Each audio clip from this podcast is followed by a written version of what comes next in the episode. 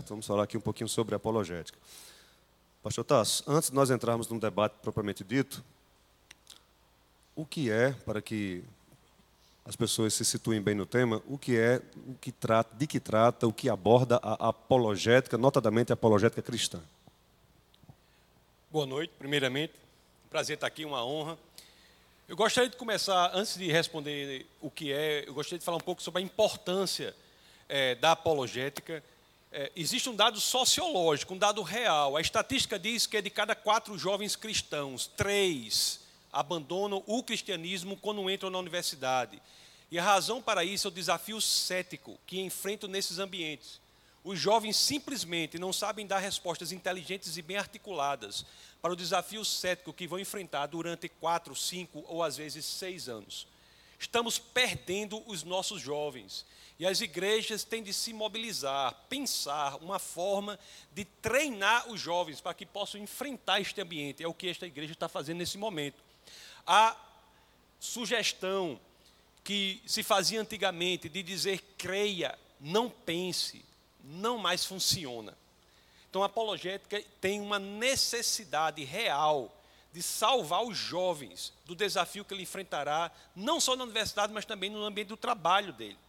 Como se não bastasse isso, é importante dizer que para nós cristãos, saber o porquê que nós cremos, as razões da nossa fé, não é uma opção, é um mandamento bíblico.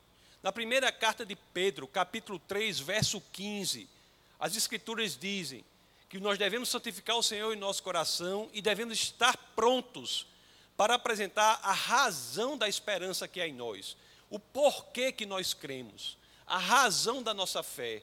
Então, as Escrituras dizem em uma carta que é conhecida como uma carta católica, uma carta universal, direcionada a todos os cristãos, dizendo que a fé do tipo cristã não é uma fé cega.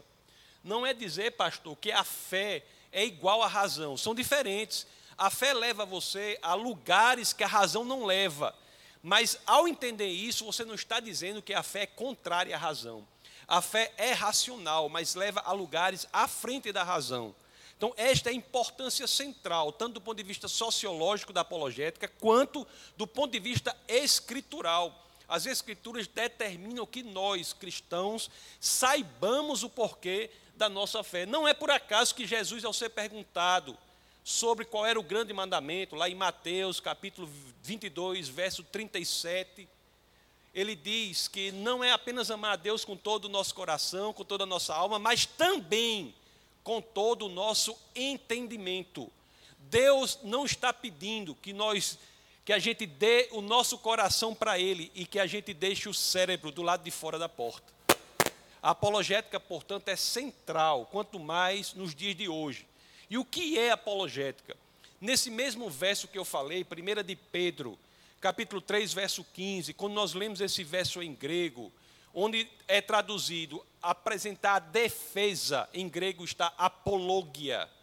Apologética, portanto, é um nome que é tirado do nome grego apologia, ou se preferirem, é uma transliteração do nome grego apologia. Não é uma tradução, é uma transliteração. Ele pega aquele nome grego e cria um nome em português que é apologética. É, é, é engraçado que quando eu ensino nos Estados Unidos, é, tem um problema aí, porque quando eles falam apologética em inglês é apologetics, que é muito parecido com apologizing, que é pedir desculpa, né? Aí eu digo assim, fazer apologética não é você se desculpar não por ser cristão não é apresentar as razões, saber o porquê que a gente crê. E, portanto, o termo apologética é uma transliteração do grego apologia, que é inclusive, pastor, pastores e meus queridos, é inclusive um termo jurídico. Os tribunais na Grécia, o que quando você entra com uma ação contra alguém, eles, ap eles apresentam uma defesa daquela ação, o que seria no direito processual brasileiro uma contestação, em grego se chama apologia. É apologia é um termo usado em tribunais. Agora, vale dizer o seguinte: o final desse verso, já para falar um pouco da metodologia, como a professora Aninha se referiu ao método da apologética, é muito interessante dizer o seguinte: no final desse verso, no 1 de Pedro, capítulo 3, verso 15, no final, algumas traduções trazem até por 3,16, diz assim, né? Primeiro, primeiro fala sobre o mensageiro. Você deve santificar o Senhor no seu coração. Depois fala sobre a mensagem. Você deve estar apto, ser capaz de apresentar as razões da sua fé. E por fim, o verso fala da metodologia como a mensagem deve ser dada. E, e é interessante que as escrituras dizem assim: isso deve ser feito com quê? Com respeito, com moderação, com equilíbrio. Então, uma das coisas centrais do exercício apologético é saber que o nosso objetivo não é ganhar o argumento, mas sim a pessoa. Perfeito. Você pode aplaudir ao Senhor? Amém. Graças a Deus. Perfeito. Ótima explanação. Pastor, então vamos começar aqui. Né? Depois eu vou passar para o pastor Osório, para o pastor Otto também. Talvez um, o argumento mais forte, mais contundente, que mais trabalho dá ao cristão, seja o argumento moral. Se Deus é bom, por que existem tantas injustiças flagrantes no mundo? Existe até aquele trilema de Epicuro, né? aquele, aquele paradoxo de Epicuro. Se Deus é bom e não suporta ver o mal, porque ele permite que coisas boas aconteçam, que coisas ruins aconteçam a pessoas boas. Se ele é todo poderoso, por que, que ele não intervém? Será que ele não quer intervir ou porque ele não pode intervir? Já tá. O primeiro momento, quando nós nos deparamos com uma questão como essa, é entender algo impressionante, que é o seguinte: o fato de nós identificarmos a injustiça, a maldade no mundo é antes um argumento a favor da existência de Deus do que um argumento contra a sua existência. Eu não estou dizendo que Deus faz o mal. Eu estou dizendo que o fato de nós identificarmos o mal e a injustiça no mundo só é possível porque Deus existe. Foi exatamente este argumento que tirou um dos escritores mais importantes, na minha opinião, fora os né, os 40 escritores das Escrituras, que foi C.S. Lewis, que era ateu e foi ao cristianismo pelo argumento moral. Ele dizia: como é que eu posso crer em Deus diante de um mundo que é tão cruel e injusto como esse? Até que ele pensou: peraí, com o que eu estou comparando a, a, a injustiça do mundo para dizer que ele é injusto?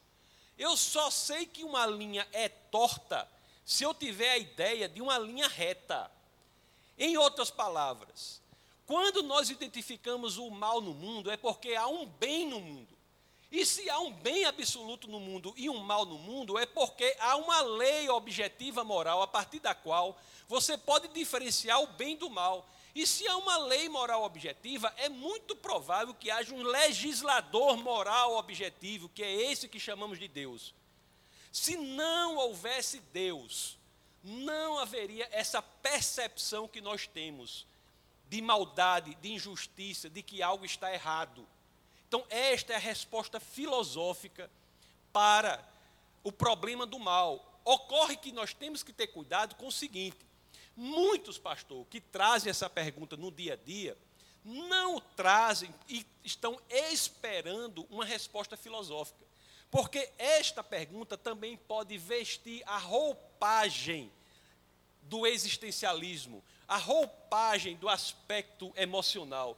Muitos chegam e dizem assim: como é que Deus pode ser tão bom e haver tanta injustiça no mundo? Aí continua: porque eu tinha um filho, por exemplo, que era uma pessoa tão boa, faleceu.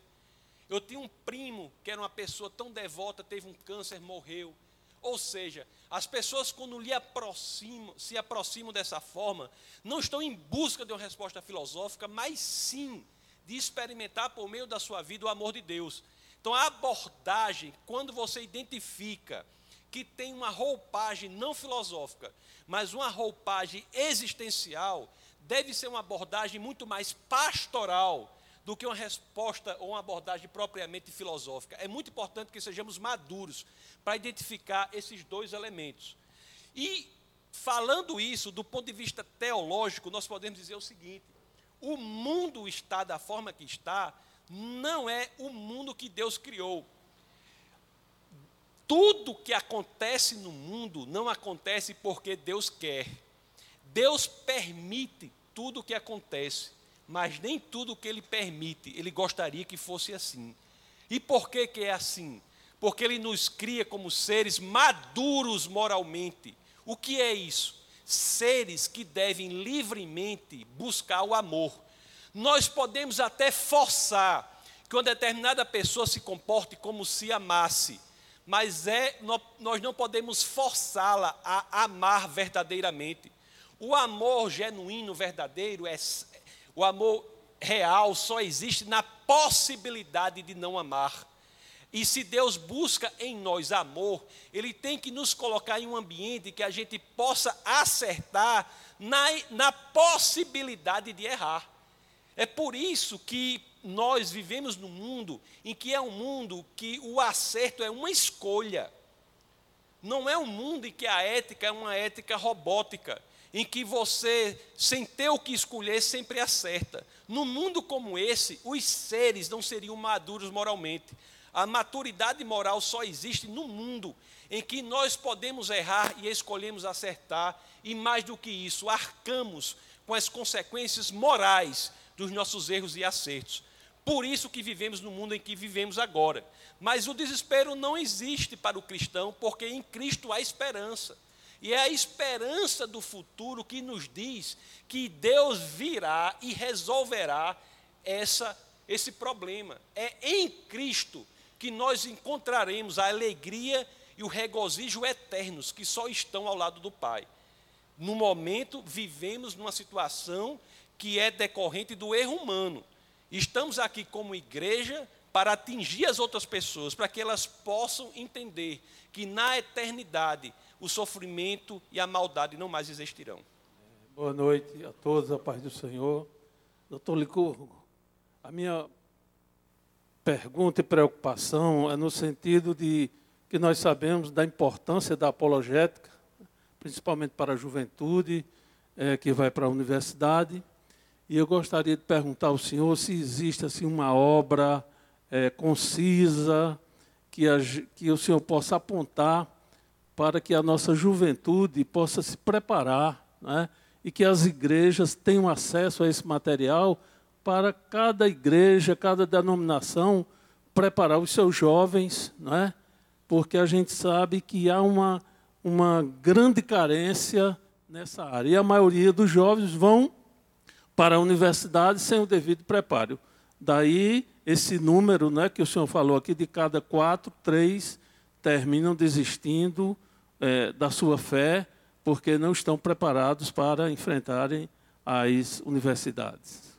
Existem muitas obras de apologética, muitas, depende da área em que a pessoa quer estudar. Eu, por exemplo, tenho um interesse generalista, eu gosto de todas as áreas, mas não é obrigado você gostar de todas as áreas.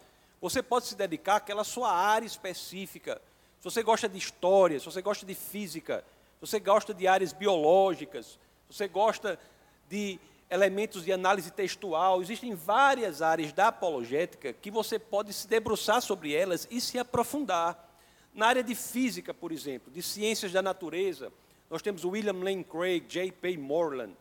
Na área de elementos escriturais, nós temos livros é, genéricos com Norman Geisler, Frank Turek.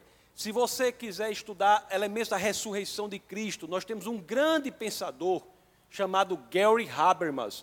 Não confundir com o filósofo Jürgen Habermas. Gary Habermas é um grande pensador na área de ressurreição de Cristo das provas históricas da ressurreição de Cristo. Então, existem muitas pessoas que estudam isso. O único cuidado que eu, que eu diria é que nós temos que ter cuidado muitas vezes com os defensores da apologética no seu aspecto teológico. Então, alguns são, ou a grande maioria, tem vertente reformada, que é uma teologia que eu sei que é diferente da, daqui. Eu não sou, eu sou pentecostal.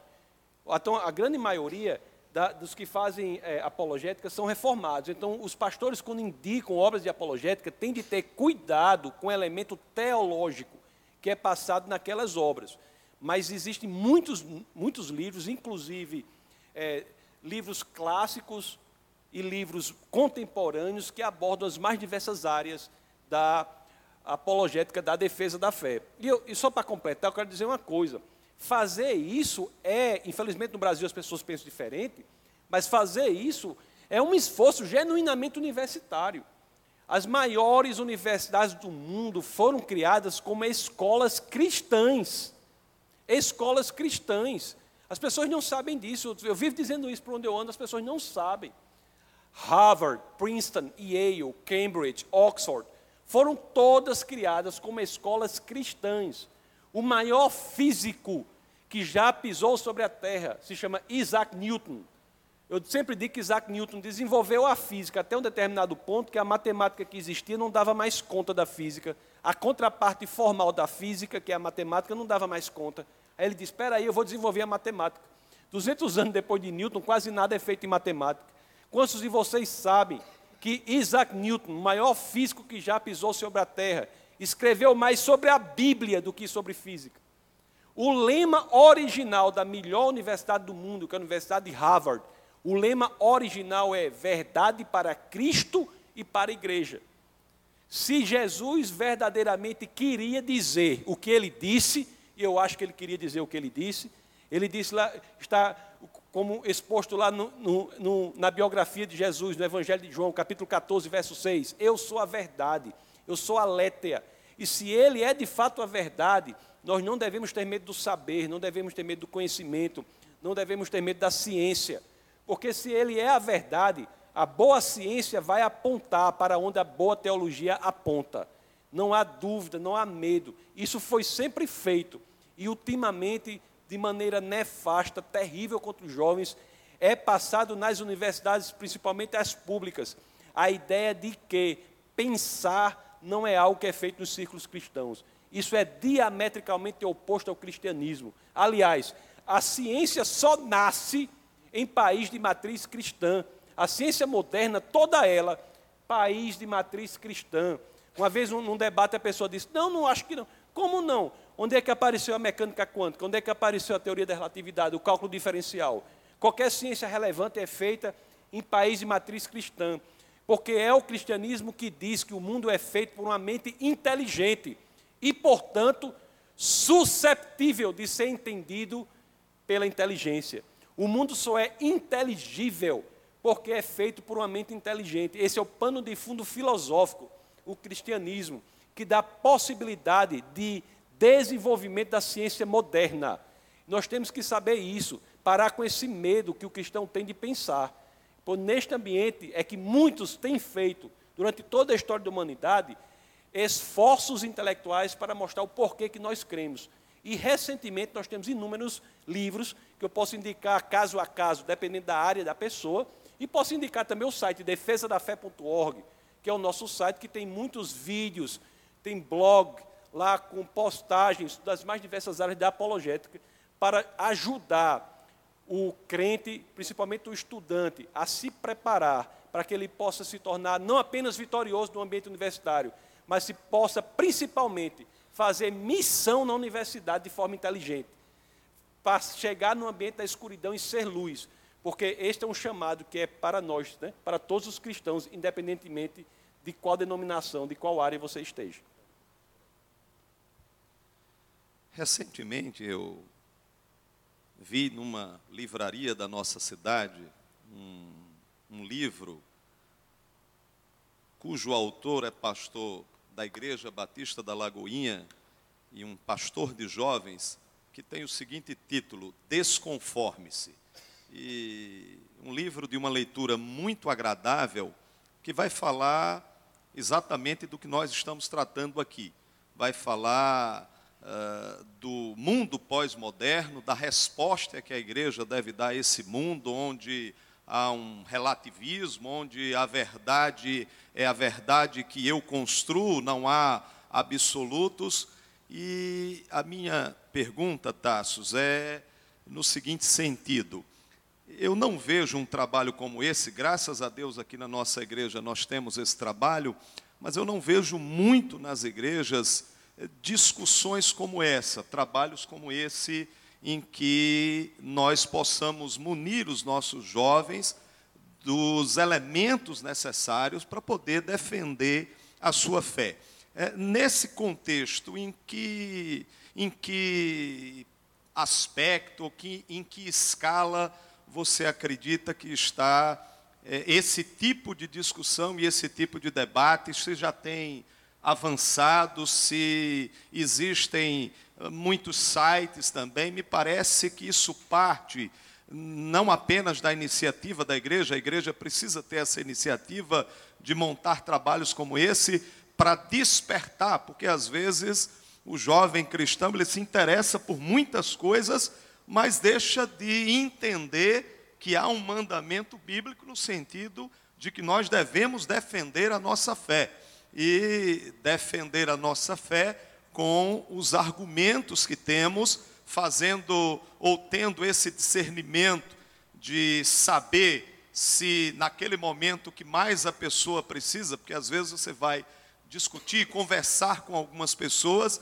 e o objetivo na realidade é o ataque, né? é o confronto. Mas em muitas situações aquela pessoa é, deseja uma palavra, algo que possa acalentar o seu coração. Então a pergunta é em que ponto nós estamos hoje é, no avanço do estudo, no avanço do trabalho da apologética junto aos jovens e junto às nossas igrejas.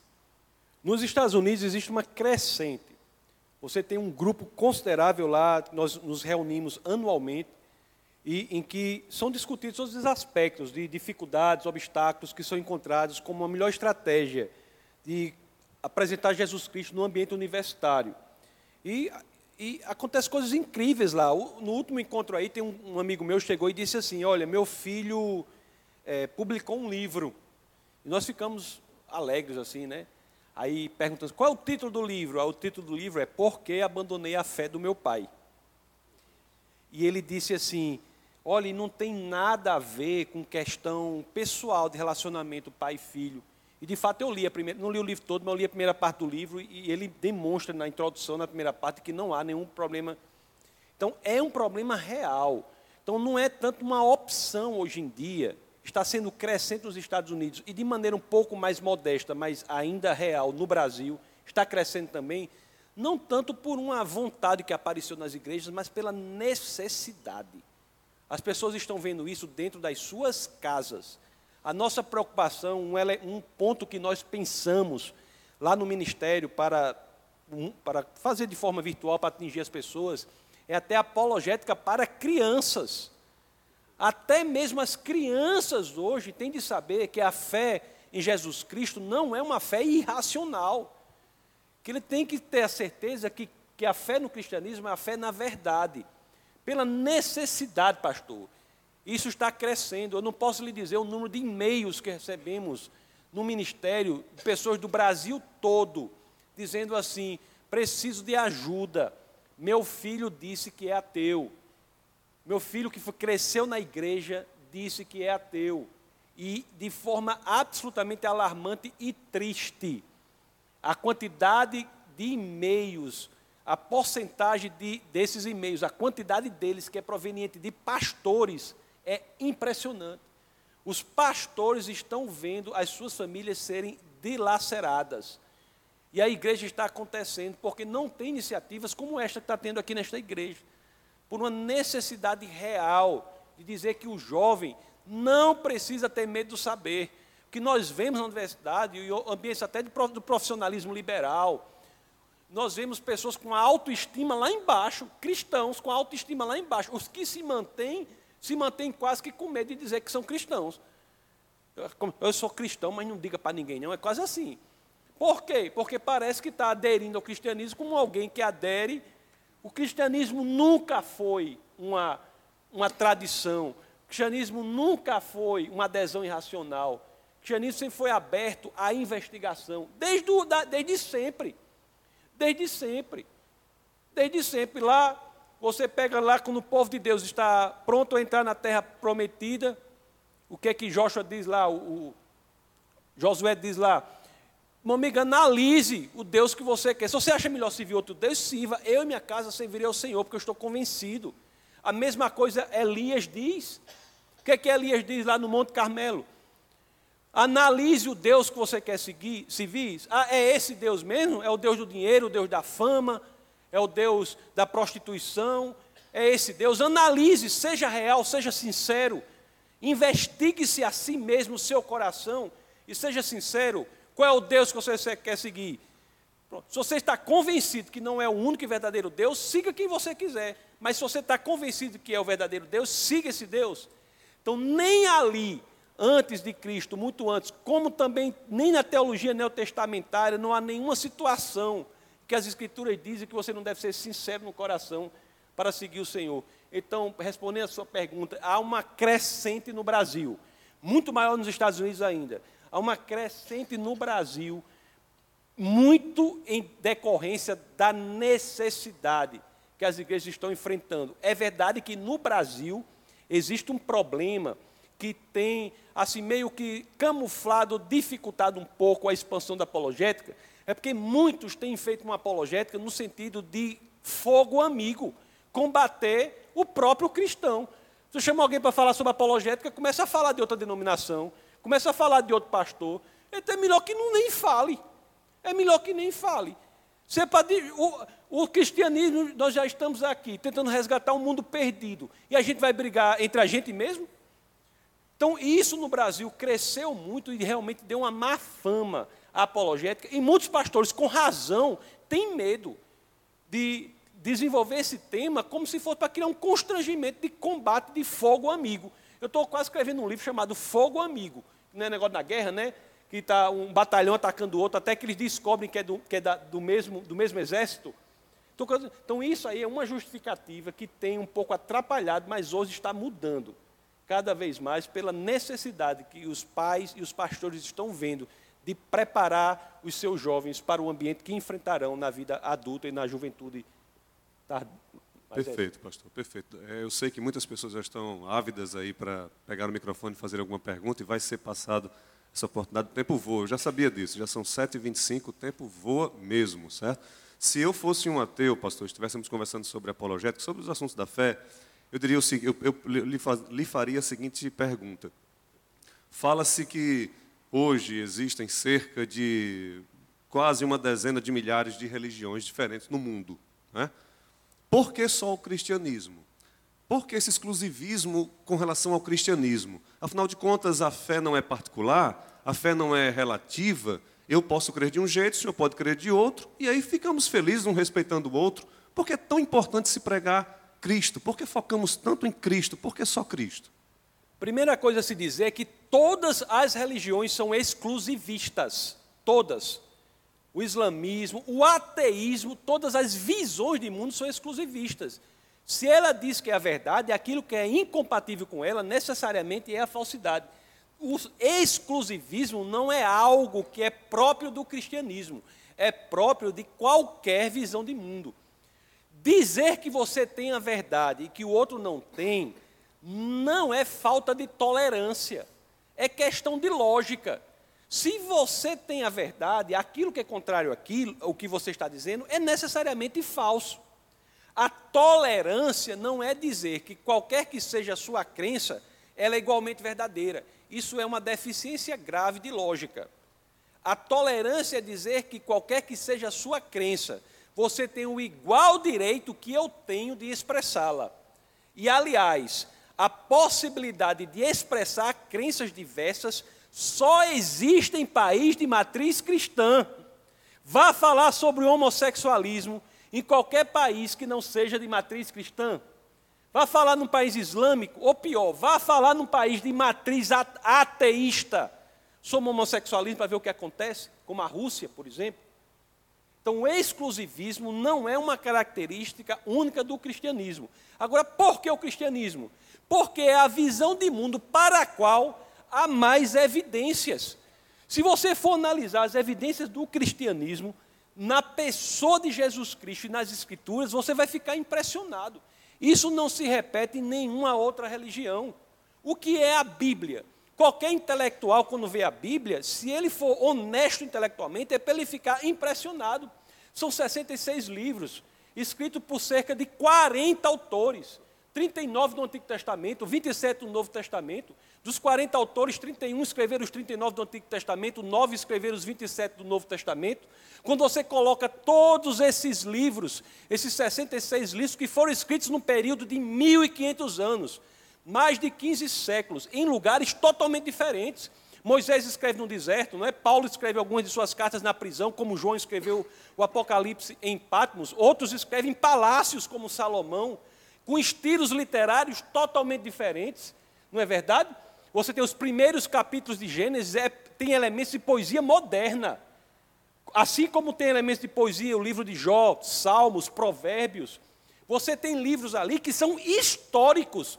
São livros, são tratados históricos. O autor que mais escreveu no Novo Testamento, que foi Lucas, escreve na continuação do seu evangelho, no livro de Atos.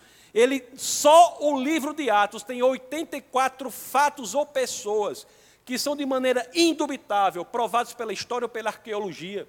E você compara todos esses livros, sem falar no elemento profético, você vê o livro de Daniel, o livro de Isaías, é, descreve eventos que vão ocorrer oito séculos depois. Quando você coloca todos esses livros, você, um ao lado do outro, você vê que não há uma contradição, há sim dificuldades para as quais há resposta. Há contradições aparentes para as quais há respostas. Isso é um elemento absolutamente impressionante se comparado com qualquer outro texto. Jamais escrito em qualquer outro elemento, já abre sua mente para dizer que o cristianismo parece ser algo diferente.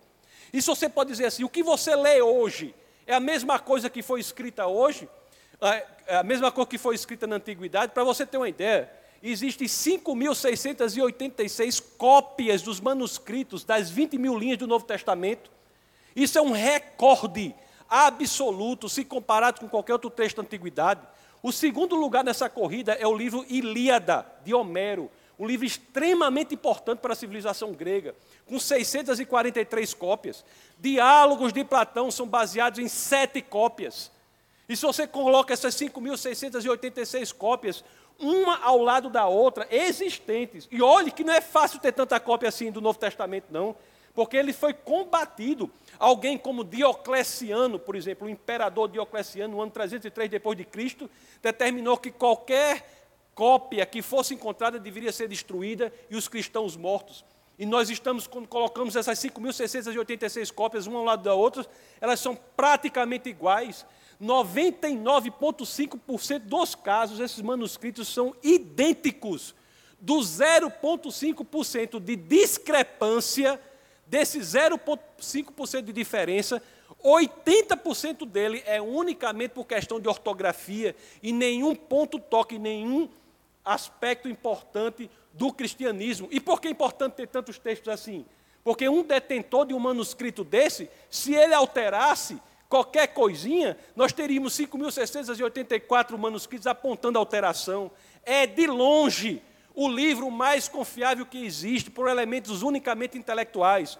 Mas não é nem por isso que você pode dizer cristianismo. Qual é o fundamento do cristianismo? Qual é a razão de existência do cristianismo? A frase mais corajosa já dita por qualquer escritor em qualquer literatura sagrada foi, foi dita pelo apóstolo Paulo na primeira carta aos Coríntios, capítulo 15, verso 14, quando ele diz: Se Cristo não ressuscitou, não há cristianismo, o cristianismo é vão, a nossa pregação é vã. O que, é que ele quer dizer com isso? O fundamento do sistema de pensamento do cristianismo é um fato histórico, investigável, susceptível à análise. O cristianismo não tem medo da investigação. E se um crítico do cristianismo quisesse acabar com o cristianismo, bastava ele apenas provar que a ressurreição de Cristo não ocorreu, ou pelo menos que a hipótese mais provável para a ressurreição não foi ele ter sido ressuscitado por Deus Nunca ninguém conseguiu fazer isso. Gary Habermas, conforme eu falei, tem livros e mais livros, demonstrando por vários argumentos, sobre os quais eu posso falar se vocês quiserem, demonstrando que a hipótese mais provável da ressurreição de Cristo foi realmente um milagre. Portanto, meus queridos, o cristianismo é o único sistema de mundo cujo fundamento é um fato investigável. É inegável que de toda essa diversidade de sistemas de pensamento religioso, é o cristianismo o mais razoável, pelo fato de que há um sem número de evidências apontando para ele, quanto que para os outros quase não há nenhuma. A fé cristã não é uma fé cega, não é o fato de você crer em algo que faz algo ser verdadeiro. Os relativistas dizem isso. Eu posso crer em qualquer coisa que qualquer coisa é verdade. O cristianismo não diz isso. O cristianismo diz: é o fato do cristianismo ser verdadeiro que faz com que você aumente a sua fé. Cristo, mais uma vez, diz: Eu sou a verdade. E por isso é que nós devemos crer nele, porque ele é a verdade, independentemente se você quer ou não, se você crê ou não. Independente se você crê ou não, ele é a verdade, é uma verdade objetiva. Por esses argumentos e muito mais, é que nós podemos dizer que entre os inúmeros modelos de pensamento religioso, de longe, o cristianismo é o mais razoável que existe. Ou, em outras palavras, para você ser ateu é necessário muito mais fé do que para ser cristão. Amém. Amém. Vamos aplaudir ao Senhor. Amém. Isso precisa ser dito e dito assim, dessa forma, não somente pelo pastor Tasso, por todos nós aqui. Desde que estejamos preparados para isso, não é? Eu gostaria muito de puxar esse novelo aqui, o pastor Osório também, o pastor também, mas é hora chegada de abrirmos para as perguntas. Uh, o microfone está na mão de Donatella, já temos algumas mãos levantadas. Ah, meu nome é eu queria fazer uma dúvida eu que tenho uma dúvida. É, é, na opinião de vocês, é, qual foi a época em que as pessoas menos creem em Deus? Que, nas minhas palavras, é a época mais triste de todas. A época que as pessoas menos creram em Deus, por incrível que pareça, foi depois da entrada na Terra Prometida, na Terra Santa. Aquela geração tinha intimidade com o Senhor, tanto que Josué fez uma reunião nacional, Conferência Nacional do Povo de Deus, e disse assim: cuidado, vocês vão habitar em terras que já, em casas que já estão construídas, vão comer do que já foi plantado. Cuidado, porque nesse ambiente de prosperidade, cuidado para vocês não se esquecerem do Senhor. O dinheiro não é um mal, de forma nenhuma, mas ele, como outras coisas, faz promessa. E você tem que entender que nós devemos seguir as promessas do Senhor e não de nenhuma outra coisa. E a geração posterior a essa foi a primeira geração na história do povo de Deus que efetivamente não conhecia o Senhor. É impressionante. Os filhos dessa geração, a segunda geração da entrada na Terra Prometida, na minha opinião, é a geração que menos, mais se afastou de Deus, por incrível que pareça. Lá no livro de Números, no deserto, nós temos um outro, um outro fenômeno. Um povo que conhecia o Senhor, que tinha passado pelo Mar Vermelho sem sequer molhar os pés, que tinha comido no deserto, mas ele conhecia, mas não queria obedecer, né? resolveu ficar ali. Nesse, na outra geração, não. Talvez tenha sido essa que menos tenha conhecido. Hoje em dia, nós estamos melhor do que esse povo aí ainda, viu? Amém. Quem é? muito, muito, inteligente a sua pergunta. Vai longe ele. É viu? tão pequenininho e já tão é. percussiente aí nas, nas colocações, não é? Parabéns. Boa noite.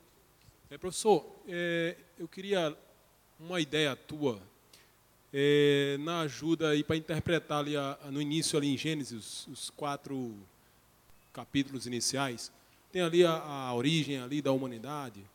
E eu queria entender assim, uma ajuda para eh, entender assim, se eu interpreto aquilo ali é, literalmente, se aquilo ali está como se fosse é, algo exemplar, ou de fato é, foi realmente, saiu todos os seres humanos ali de Adão e Eva, e teve que haver um cruzamento entre irmãos, alguma coisa desse tipo? Bom, eu, todo meu posicionamento, eu defendo a interpretação literal da Bíblia. Eu defendo literalmente, eu, eu, interpreto a Bíblia literalmente. Agora, muitas vezes você tem que interpretar a Bíblia literalmente no hebraico, não na tradução para o português. Por exemplo, quando a Bíblia diz que o mundo foi criado em seis dias, a palavra dias em hebraico é iom. Iom tem pelo menos quatro significados. Pode significar um dia de 24 horas, pode significar dia em oposição à noite, como você diz, está de dia, está de noite. Pode significar dia, quando você diz assim, no dia de, nos dias de fulano. E também pode significar um longo período de tempo. Então, mesmo aqueles que interpretam, conforme eu faço, que os seis dias não são dias de 24 horas, mantenham uma interpretação literal. interpreta, interpretação literal da Bíblia. É interessante você notar que no início do capítulo 2 de Gênesis, o sétimo dia não se encerra, dando a impressão de que ainda vivemos nele. Então eu sou a favor da interpretação literal. Agora, muitas vezes você tem que ir para o original. Aí você pode dizer, por que, que Moisés não botou outro nome para não dar esse problema? Porque outro nome não havia. O hebraico da, da época tinha uma capacidade de vocabulário muito reduzida, um número de palavras pequeno. Você ter uma ideia, só havia 3 mil vocábulos no hebraico da época de Moisés. Nós devemos ter mais verbos irregulares no português do que todas as palavras em hebraico da época dele. Portanto, ele teve que usar muitas vezes palavras que, polissêmicas, com muitos sentidos. E nós temos que, no contexto, saber o que o sentido que está ali. Eu creio sim que Adão e Eva foram uma pessoa, creio sim que foi um casal, que foi. Que, eu creio que a história de Deus começa com um casal no jardim, Adão e Eva, e termina com uma grande multidão numa cidade. Eu creio nisso, na interpretação literal. E nós não devemos ter medo dela. Agora, muitas vezes, para repetindo, você tem que ir para o original e não para a tradução. Muitas vezes, nem sempre. Boa noite, boa noite a todos, a paz do Senhor. Queria que o Senhor explicasse um pouco da para a gente da complexidade irredutível. A complexidade irredutível é o seguinte: eu vou dar um exemplo de uma ratoeira. A ratoeira tem. Você sabe que Hoje em dia as ratoeiras são bem modernas, né? Mas a, da nossa época de infância. Você, hoje ainda tem ratoeira daquele tipo hoje? Aquela ratoeira que é assim um. Uma, uma, um negócio de madeira, né? Aquela ratoeira tem cinco partes. Tem a tábua, tem o martelo, tem o gancho, tem a mola. Se você tirar uma daquelas partes, a ratoeira não funciona. Concorda? Em outras palavras, a ratoeira é um sistema complexo irredutivelmente. Ele não funciona de forma menos complexa. Ele é irredutível em sua complexidade. Isso é o conceito de complexidade irredutível. E de forma impressionante, esse conceito se aplica aos seres vivos. Eu não vou nem pegar um ser humano, mas se você pegar o flagelo bacteriano, por exemplo, ele é formado de 50 partes. Se você tirar uma dessas 50 partes, ele não funciona. O que é que isso nos informa? Que nós não poderíamos ser originados de seres menos complexos, porque nós não funcionaríamos. Portanto, a ideia de que existe um processo natural, macroevolutivo, de criação de nova espécie, é uma ideia fantasiosa do ponto de vista da própria ciência. E a complexidade irredutível é apenas um, um argumento contra a macroevolução. Eu posso dar inúmeros. Esse argumento é trazido à tona por um autor chamado Michael Behe. Ele traz a complexidade irredutível como mais um argumento contra a evolução. A evolução, a macroevolução, evolução com ganho de nova espécie, não é científica. Não é científica. Agora, quando você lê a Bíblia que Deus criou os animais segundo as suas espécies, algumas traduções dizem segundo os seus tipos, em hebraico está min. Min não pode ser traduzido como espécie da forma que a gente na ciência fala de espécie. Até porque nem a ciência, nem a taxonomia moderna se entende sobre o que é espécie. Nem o cientista sabe o que é espécie. Agora, o que a Bíblia diz é que você tem certos grupos genéticos que foram criados de forma independente. Os seres vivos não são originários de um único antepassado. Isso não é científico e nem é bíblico. Agora, a microevolução existe? Existe. A ideia de que seres dentro do mesmo grupo científico podem evoluir por um processo natural de mutação aleatória mais seleção natural existe. Alguém aqui nunca teve os dentes terceiros molares, que são chamados popularmente de dente siso, dente do juízo? Alguém aqui nunca teve? Hã? Nodontia, ela nunca teve. Um ser evoluído, um ser evoluído, por um processo microevolutivo, não mais apareceram os terceiros molares, mas ela é igualmente um ser humano como nós somos. Dentro do mesmo grupo genético, nós evoluímos. Isso é bíblico? É bíblico. Noé levou um casal de Doberman, um casal de Pinche, um casal de pastor alemão para a arca? Não. Ele levou um casal de cães. Por um processo microevolutivo, toda essa diversidade apareceu. Mas tanto o Doberman, quanto o Pinster, quanto o pastor alemão são todos cães. Então, quando você falar de evolução, distingua. Evolução com ganho de complexidade enorme, isso não existe. Isso não é científico. Aliás, se existisse, era uma prova seríssima da existência de Deus, porque só por um milagre. Só por um milagre. Se a evolução existisse, era uma prova da existência de Deus, porque só um milagre. Agora, a microevolução existe. Só para terminar, existem muitos argumentos contra a evolução. Se quiserem, podem perguntar mais sobre isso. Existem muitos argumentos. A complexidade redutiva é um que ele citou. Nós temos, ela é atentatória, ela fere de morte uma das leis mais importantes da natureza, que é a segunda lei da termodinâmica. Ela fere de morte essa lei. Não há forças de transição. Existem inúmeros argumentos, mas o mais importante, ou pelo menos interessante deles, é recente. É feito por um advogado, da, é professor da Universidade de Nova York, chamado Thomas Nagel. Ele escreveu um livro chamado Mente e Cosmos, Mind and Cosmos. E ele diz o seguinte nesse livro, ele é ateu, viu?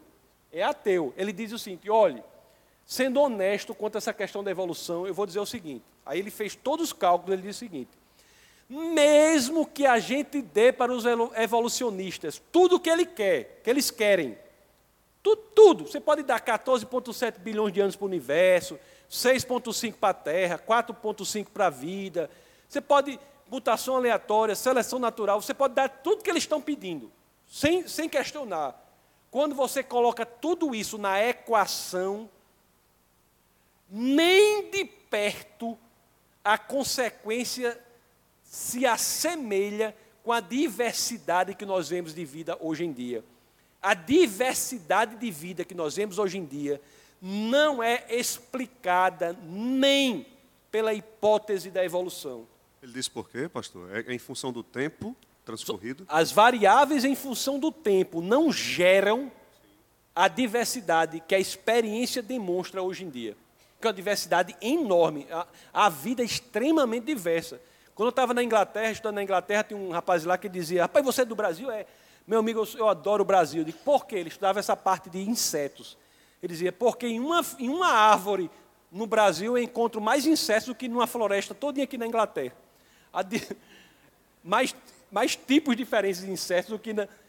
Então, se você colocar essas variáveis com o fator tempo, a consequência dá uma diversidade infinitamente menor do que a que verificamos portanto, não existe. Outro problema seríssimo, já adiantando aqui, a questão da biopoiesis, da, o aparecimento da vida. Se há uma coisa que a ciência não sabe nada, é o aparecimento da vida. Como a vida veio da não vida. Engraçado que uns dizem para mim assim: você não sabe não? Eu digo: não, não sei não, nem, nem, não sei nem a ciência sabe como apareceu. Ele disse: você não sabe não, a vida veio num cometa de outro planeta. Aí eu disse: meu querido, você mudou o problema de planeta. Você, você não solucionou. Você, o, plan, o, o, problema deixou de ser da, da gente aqui terráqueos, né? Passou de ser de outro planeta. Agora me diga, como foi que a vida se originou lá? Não sabe nada sobre a biopoiesis. Você, você pega uma ameba, a ameba que é um ser unicelular, mas não é simples é uma falácia, um erro dizer que há seres simples. Para você ter ideia, a ameba, a ameba só tem uma célula. Nós, seres humanos, temos 100 trilhões de células.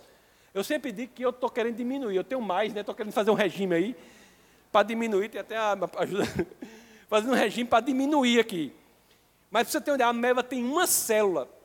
Você sabe, você sabe qual é a complexidade da ameba? só uma parte dessa célula, que é o DNA dela. O DNA, vocês sabem, é como um alfabeto, né? É um alfabeto de quatro letras, né? Adenina, timina, citosina e guanina. Um alfabeto de quatro letras. O DNA de uma ameba traz informação equivalente a, a mil volumes da enciclopédia britânica.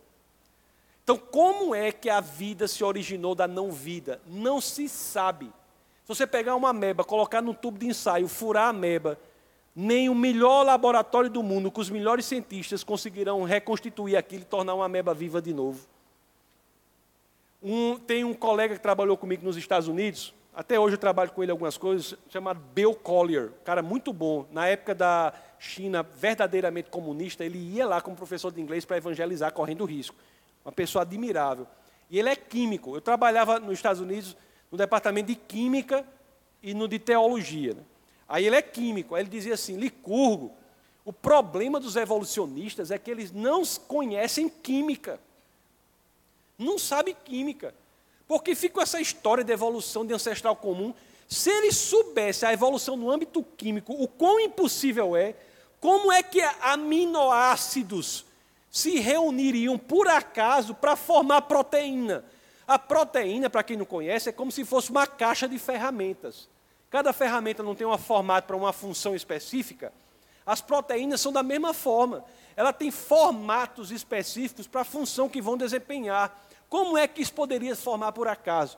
Se você não está satisfeito com a impossibilidade da evolução macro, o que dizer da evolução química, em que seria necessária nessa eventual sopa cósmica, para essa reunião ao acaso, para formar a vida a partir da não vida? É um absurdo, do ponto de vista científico, achar que nós viemos e aparecemos por acaso. Isso não se defende, é impossível se defender do ponto de vista científico. Pastor, mas uh, aproveitando esse gancho então, e o material genético? Porque dizem que o ser humano se assemelha muito em seu material genético com um chimpanzé, por exemplo. A similitude genética existe. Nós somos 96% iguais aos chimpanzés numa visão conservadora.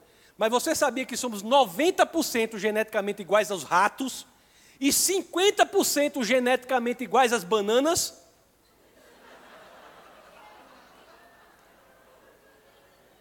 Isso quer dizer que viemos das bananas? Não. Por que, que há similitude genética? Olhe, eu, o, concurso, o concurso que eu fiz para a universidade, embora eu tenha ensinado durante anos e anos no departamento de Direito, o concurso que eu fiz para a universidade foi para o departamento de Artes, foi para a história da escultura ocidental. E uma forma que a gente faz em artes para identificar que vários quadros são da mesma autoria é verificar se eles têm a mesma angulação da, da, pincelada, a mesma espessura da tinta, a mesma composição da tinta. no ponto em que nós encontramos similitude suficiente entre os vários quadros, nós podemos dizer, muito provavelmente, ou dependendo do número, quase certamente, ou dependendo do número, certamente são frutos do mesmo pintor. A similitude entre a criação é algo que se espera no cristianismo. Porque eu, você, o chimpanzé, a banana, o rato, somos todos produtos do mesmo Criador. E, portanto, temos de ter na nossa composição a assinatura dele, que se dá na similitude genética.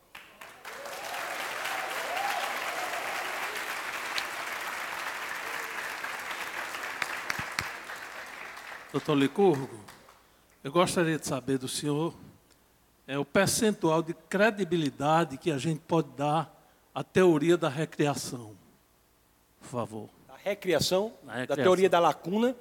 É aquela entre Gênesis 1 e 1 e 1 e 2. Olha, a, eu não defendo a teoria da recriação, eu não defendo isso. Eu acho que o plano, porque teo, aí uma pergunta teológica.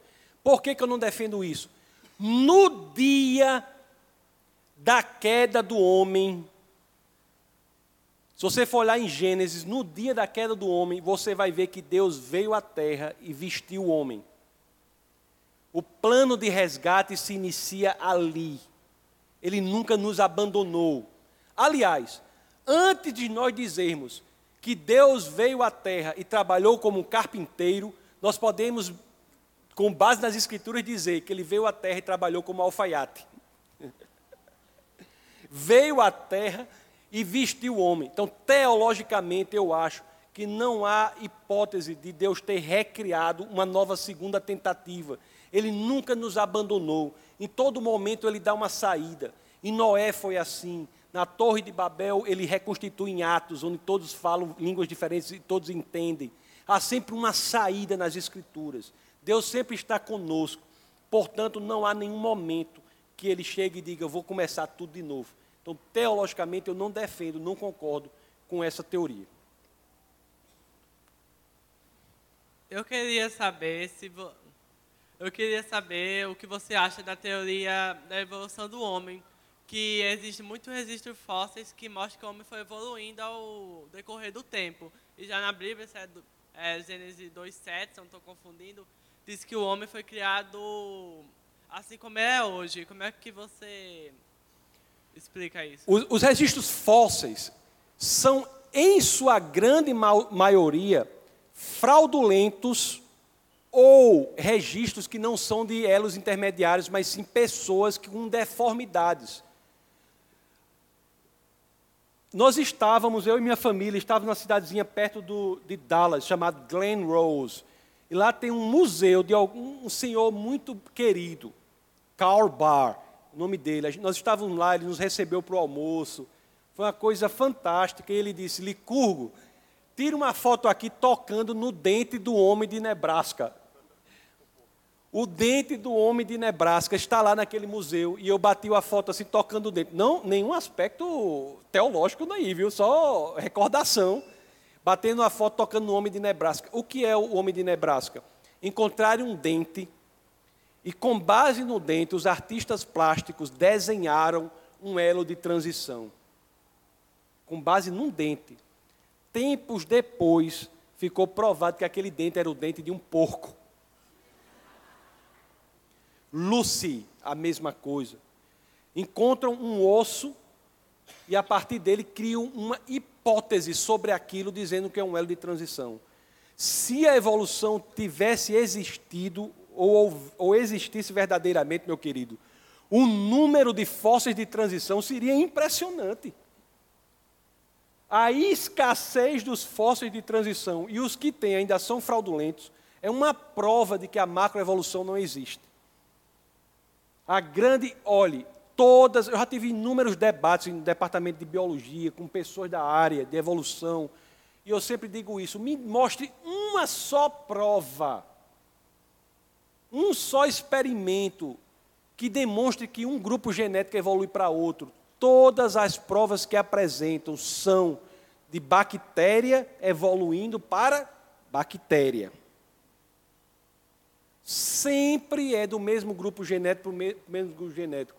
Os registros fósseis são absolutamente desprezíveis e os que têm são constrangedores, porque representam fraudes e não são nem de perto uma hipótese para, para a existência de uma eventual macroevolução.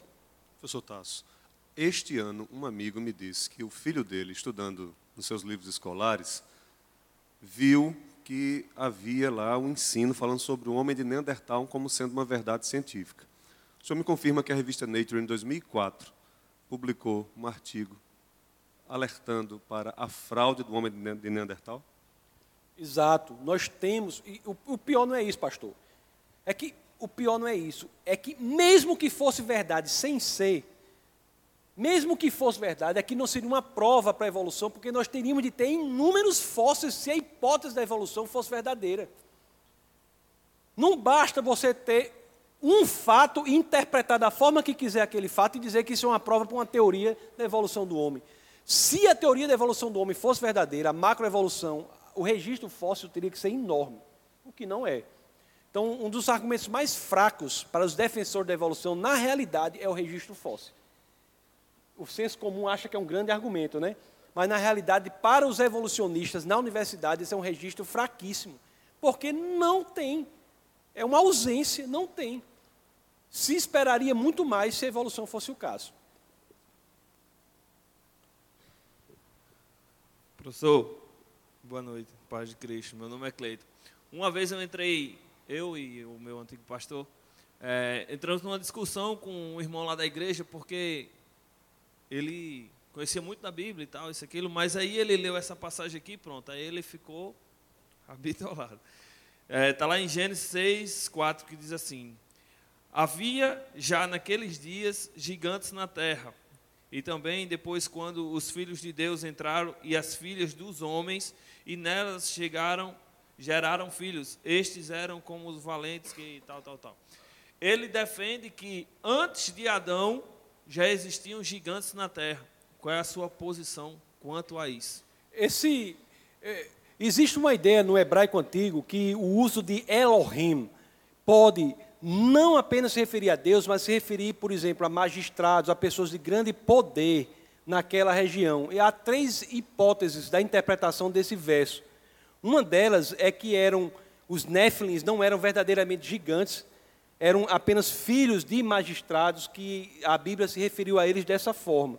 Então, e outra hipótese que é talvez plausível é de que, dependendo da sua estatura, você pode mesmo aparentar ser um gigante, dependendo de onde você veio. Eu estive na Guatemala para ensinar lá, recentemente, é o país cuja estatura é a menor. Eu parecia lá um gigante. Eu tenho dois e três de altura. As pessoas tinham lá. A menor estatura do mundo é na Guatemala, nas montanhas da Guatemala. Você imagina aí. Então, você está entendendo? Não há registro fóssil disso que há uma escritura que pode ser interpretada dessa forma. E como você vê alguém gigante? Aqui mesmo eu jogava, eu fui aqui uma vez para o interior jogando basquete ali com o pessoal na praça. Vai, gigante, passa a bola, gigante. É, então depende como você se refere. Não é propriamente uma prova é, científica de que há gigantes. E se houver, é um povo de estatura elevada comparado com alguém de estatura bem mais reduzida. É, Primeiramente, boa noite. Meu nome é Jonathan. É, professor Tassos, é o seguinte: é, desde lá da, do ensino médio, nós somos ensinados é, sobre a teoria da evolução, é, as, as, leis de Lamarck, é, teoria de Darwin. E, assim, para quem é um bom é, entendedor, meia palavra basta. Né? Então, sabemos que a teoria de Darwin e a lei de Lamarck já foram ultrapassadas, isso é fato. Para quem estuda, isso é fato. Porém, é, na, quando nós vamos estudar no ensino médio a teoria da evolução, temos a teoria de Darwin e o criacionismo. Porém, o criacionismo ele é bem fraco quando os professores em si eles vão ensinar. Eles dizem que a, te, a teoria do criacionismo ele é simplesmente é, um ser divino, ele criou o mundo e não tem é, fatos históricos, não tem evidências que comprovem isso, sendo que quando vamos estudar a teoria de Darwin, é, as leis de Lamarck, tem leis de, por exemplo, lei de uso e desuso, tem a seleção natural, temos é, todos os as composições que, que Darwin estudou durante anos e anos e defendem muito pouco a parte do criacionismo. Por exemplo, eles não, não citam quase nada do criacionismo, só defendem essa ideia de que um ente superior, um divino, ele criou o mundo. É, eu, a per, minha pergunta é como que os professores na, nas escolas eles podem inserir essa ideia do criacionismo, defendendo algumas ideias de realmente evoluções do criacionismo, entendeu? Sem entrar muito na Bíblia, ser o mais neutro possível e provar de fato para os alunos que o criacionismo realmente existiu. Essa é a minha pergunta. Primeira coisa a se dizer sobre isso é que tudo que se aprende sobre darwinismo sobre seleção natural, mutação aleatória, é extremamente importante e é o que faz com que a ciência em determinadas áreas aconteça. Agora, isso acontece no âmbito da microevolução. O problema não é a seleção natural e a mutação aleatória, isso existe. Se você botar aqui uma, uma cultura de bactéria aqui, botar um antibiótico, somente os mais resistentes ao antibiótico, as bactérias, sobreviverão e elas gerarão bactérias que são resistentes ao antibiótico se você continuar colocando antibiótico. Isso aí é o que faz toda a pesquisa em antibióticos, toda a pesquisa nessa área leva esses conceitos de seleção natural e mutação aleatória. O problema é você achar que isso vai para o âmbito da macroevolução. Você achar que essas leis naturais dão ganho de complexidade a ponto de você começar com uma ameba e terminar com um ser humano. Isso não tem prova científica para isso. Então, isso é a primeira coisa que eu quero dizer. Ninguém aqui é para ser contra o estudo disso, você deve estudar tudo. Mas você deve entender que isso se aplica à microevolução e não à macroevolução. A microevolução, inclusive, é bíblica, conforme eu falei no exemplo da arca de Noé. Então, isso é muito importante. Como professor, deve apresentar elementos da, da criação. Bom, o, o que a ciência pode fazer é o seguinte: a ciência busca dois tipos de causa. A ciência não busca apenas causas naturais, a ciência busca também causas inteligentes. A arqueologia é uma ciência que busca causas inteligentes. Por exemplo, se eu pegar aqui um livro qualquer, eu mostrar para vocês um livro, aí eu vou dizer qual é a causa desse livro. É o autor ou é a lei natural que rege as, a tinta e o papel? Você vai dizer é o autor, porque imediatamente você identifica naquilo uma causa inteligente. Você sabe aquele Monte Rushmore dos Estados Unidos que tem assim, tem umas, uns, um rosto esculpido, sabe qual é? Um, é, um, é, uma montanha que tem umas, umas esculturas enormes. Você olha para aquela montanha, você vai dizer, aquilo ali é fruto de quê? É fruto de uma causa inteligente ou fruto de uma causa natural? Uma causa inteligente. Na investigação científica, é, nós identificamos causas inteligentes. No dia a dia também. Você está andando na praia, aí você olha para a areia da praia, está escrito assim: Raimundo, Coração, Francisca. Aí você diz o quê? Meu amigo, os caranguejos estão que estão aqui? Você diz isso? Não. Automaticamente você identifica ali uma causa inteligente. Alguém inteligente chegou ali e escreveu, alguma mente inteligente chegou ali e escreveu. Como é que você faz isso? Porque sempre que há informação, automaticamente você identifica por trás daquilo uma causa inteligente. Isso na ciência é assim, no dia a dia é assim, na ficção é assim. Se você olhar, por exemplo, aquele filme chamado Contato com Jodie Foster, já viu? É um filme que ele, ela está querendo identificar se tem inteligência fora. O que é que ela quer identificar? O que é que ela busca? Uma sequência de números primos. Ela diz: se eu achar uma sequência de número, isso é suficiente para eu dizer que tem uma mente inteligente por trás. Sempre que achamos informação, nós dizemos que há mente inteligente por trás. Na ciência, assim é. Aquele programa SETI, é um programa da NASA que gasta milhões e milhões de dólares unicamente tentando buscar uma mensagem proveniente do espaço. Se ele achar uma informação proveniente do espaço, ele está satisfeito em dizer que aquilo é fruto de uma mente inteligente. Aí você analisa, existe informação no mundo, é, eu falei para vocês da ameba. Se você olhar, o, o DNA dentro da ameba é equivalente a mil volumes da enciclopédia britânica.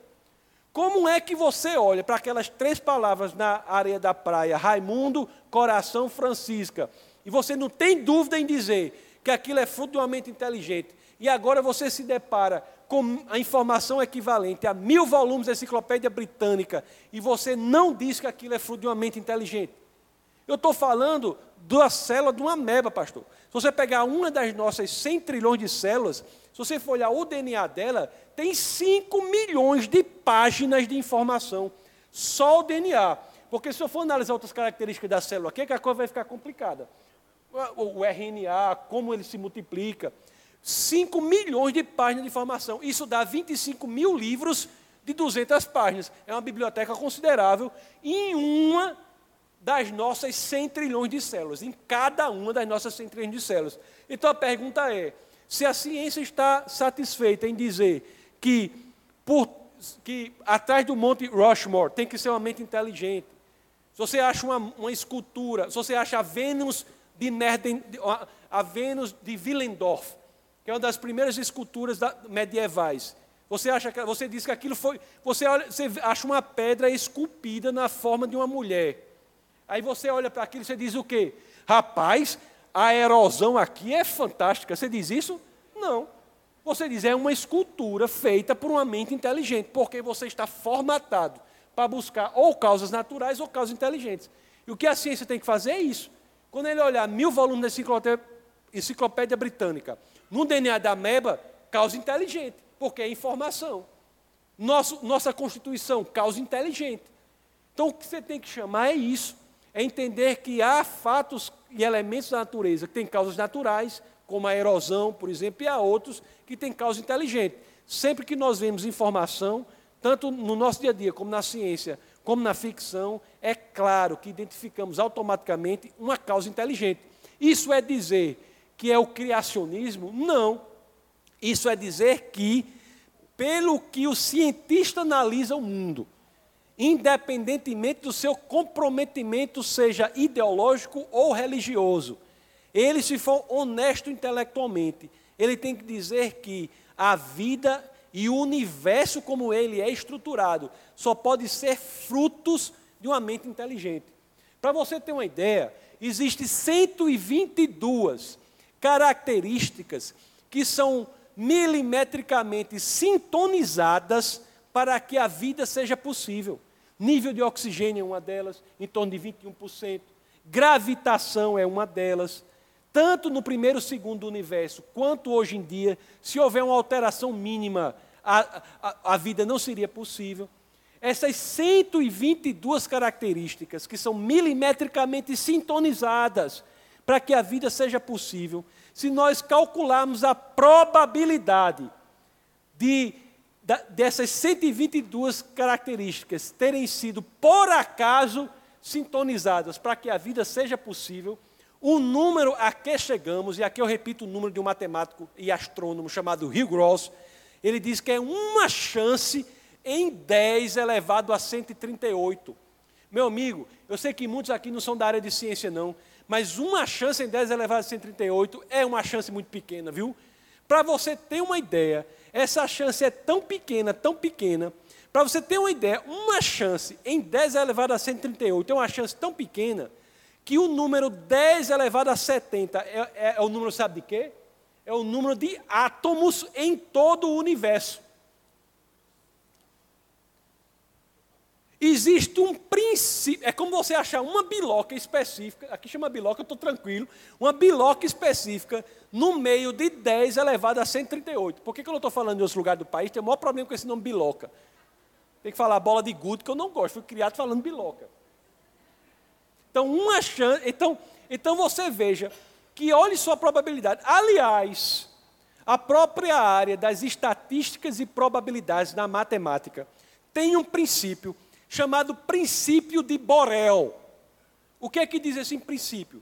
Que uma chance em 10 elevado a 50 é probabilidade zero. Portanto, impossibilidade. Uma chance em 10 elevado a 50 é impossível. O que quer dizer isso, meus queridos? É dizer que uma chance em 10 elevado a 51 é 10 vezes impossível, segundo a matemática, segundo a ciência. Uma chance em 10 elevado a 52, 100 vezes impossível. Uma chance em 10 elevado a 53, mil vezes impossível. Uma chance em 10 elevado a 54, 10 mil vezes impossível. O que, é que você vai me dizer de uma chance em 10 elevado a 138? Essa é o número de impossibilidades que temos de aparecimento da vida por acaso na Terra. Portanto, é neste viés que é muito mais razoável, pelas evidências que aparecem, nós dizermos que somos produtos de uma mente inteligente e não do acaso. Aí você me pergunta, mas por que então que o povo não se rende a isso? Porque o ateísmo não se dá unicamente por questões intelectuais, mas também por questões morais. Muitos são ateus porque estão buscando, não todos, muitos são ateus porque estão buscando um sistema de mundo que dê respaldo aos desmandos que ele quer levar na vida dele. Porque o cristianismo é a verdade, mas é um sistema de mundo absolutamente desconfortável. É o que eu digo sempre. Se você está buscando um sistema de mundo que lhe dê conforto, o último que eu indico é o cristianismo. Porque o cristianismo exige, primeiro exige sua morte. Começa assim. Depois exige um crescimento contínuo, nenhuma direção de ser mais parecido com Cristo, em uma direção de santificação. Você tem que ser melhor a cada dia. Você tem que sair da sua zona de conforto a todo momento. E muitos não querem isso. Muitos escolhem os modelos de mundo não pela, por ser verdadeiro, mas por serem mais confortáveis. É o que eu vejo o, dia, o que eu vejo sempre. Eu tenho algumas disciplinas, por exemplo, isso é muito comum em pessoas que escolhem sistemas de mundo de religiões africanas, por exemplo, de matriz africana. Muitos dizem assim: eu, eu sou dessa religião porque eu posso fazer o que eu quero lá. Esse é o critério que ele usa. É, ele faz o que quiser da vida dele. Eu, o seu critério é qual? É, é o que dá conforto? Esse é o critério para você escolher a visão de mundo? É, então tudo bem. Então no cristianismo, pelo conforto, realmente o cristianismo não é o melhor, não. Se o seu critério for a verdade, qual é o que representa as coisas como são, aí sim, as evidências apontam para o cristianismo. Agora eu aviso: aqueles que entram lá nunca mais serão os mesmos. Serão impulsionados pelo Espírito de Deus num processo contínuo de santificação, para que amanhã não sejam como hoje. É, não é por acaso que a Bíblia diz, né, pastor, que os hipócritas serão vomitados. É verdade que, que as igrejas, de modo geral, estão cheias de hipócritas, mas esses não são verdadeiramente cristãos. É verdade que as igrejas, de modo geral, estão cheias de hipócritas, até porque o fato de você estar numa igreja não faz de você um cristão, assim como o fato de você estar numa garagem não faz de você um carro. O verdadeiro cristianismo é aquele comprometimento de coração, em que você muda a sua postura num processo contínuo de desconforto em busca da santificação. E isso aí, aqueles que estão nesse jogo aqui é porque querem a verdade e não seu próprio conforto.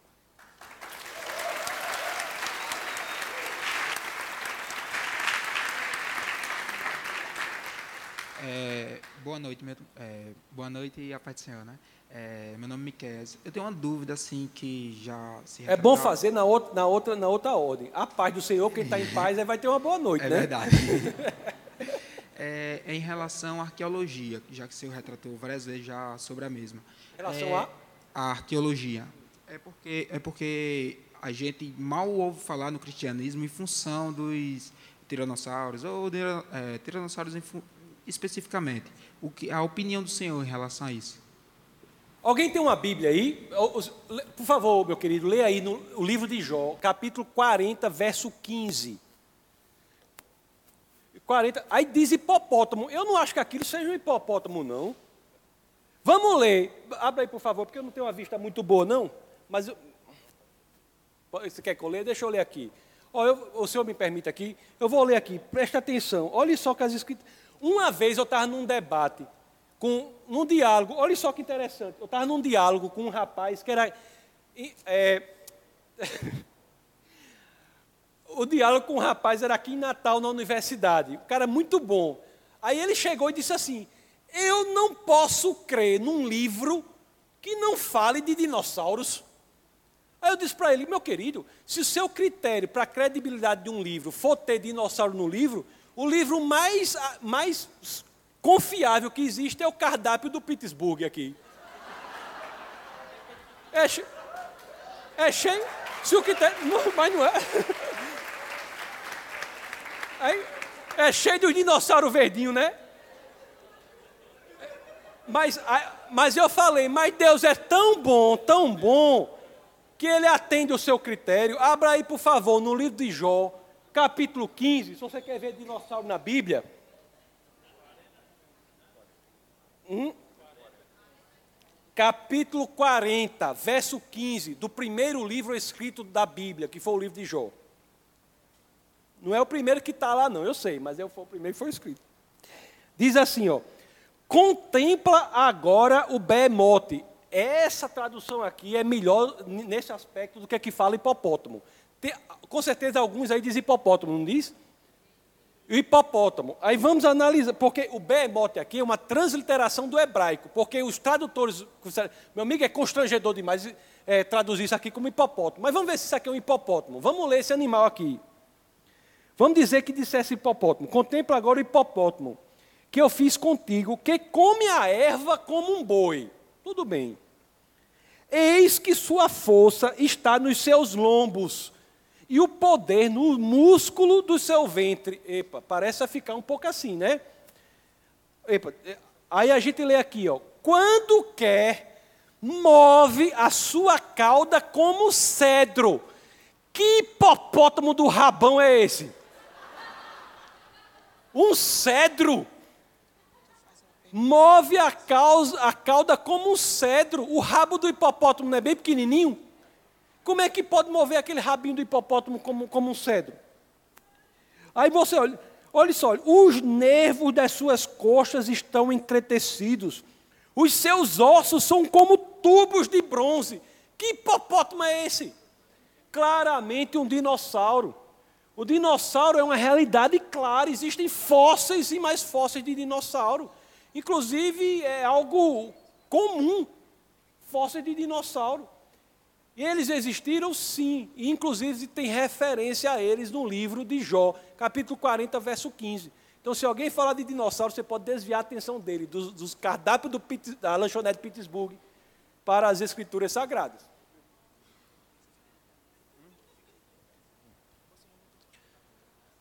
Com licença, boa noite. Quem é? Eu me, chamo Bruno, vim aqui, cheguei agora há pouco aqui, exclusivamente para fazer essa pergunta, que eu estava vendo lá em casa pelo YouTube com minha mãe.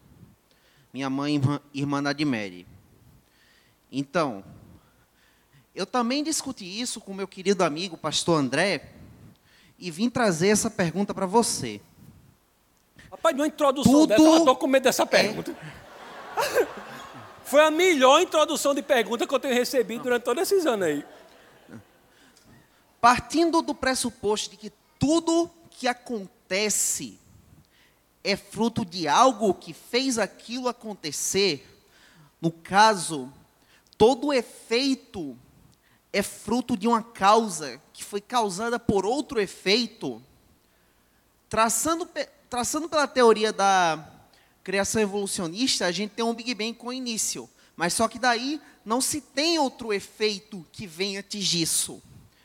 Então, partindo do criacionismo, que diz que Deus criou tudo e é a direta e indireta causa de tudo que a gente pode ver, pode sentir, de tudo.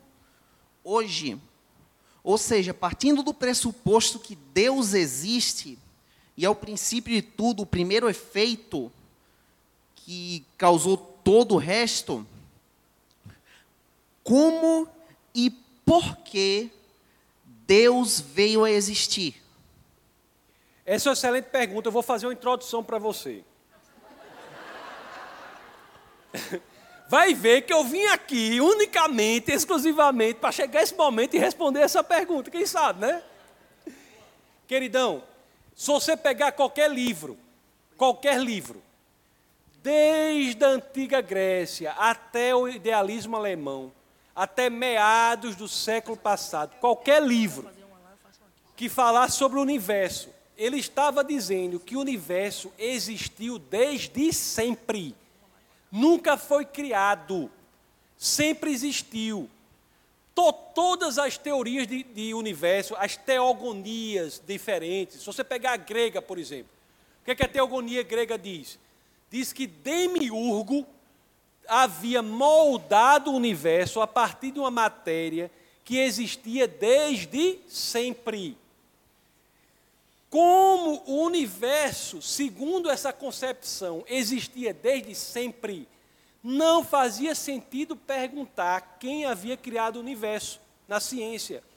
Porque não se pergunta quem é o criador daquilo que não é uma criatura.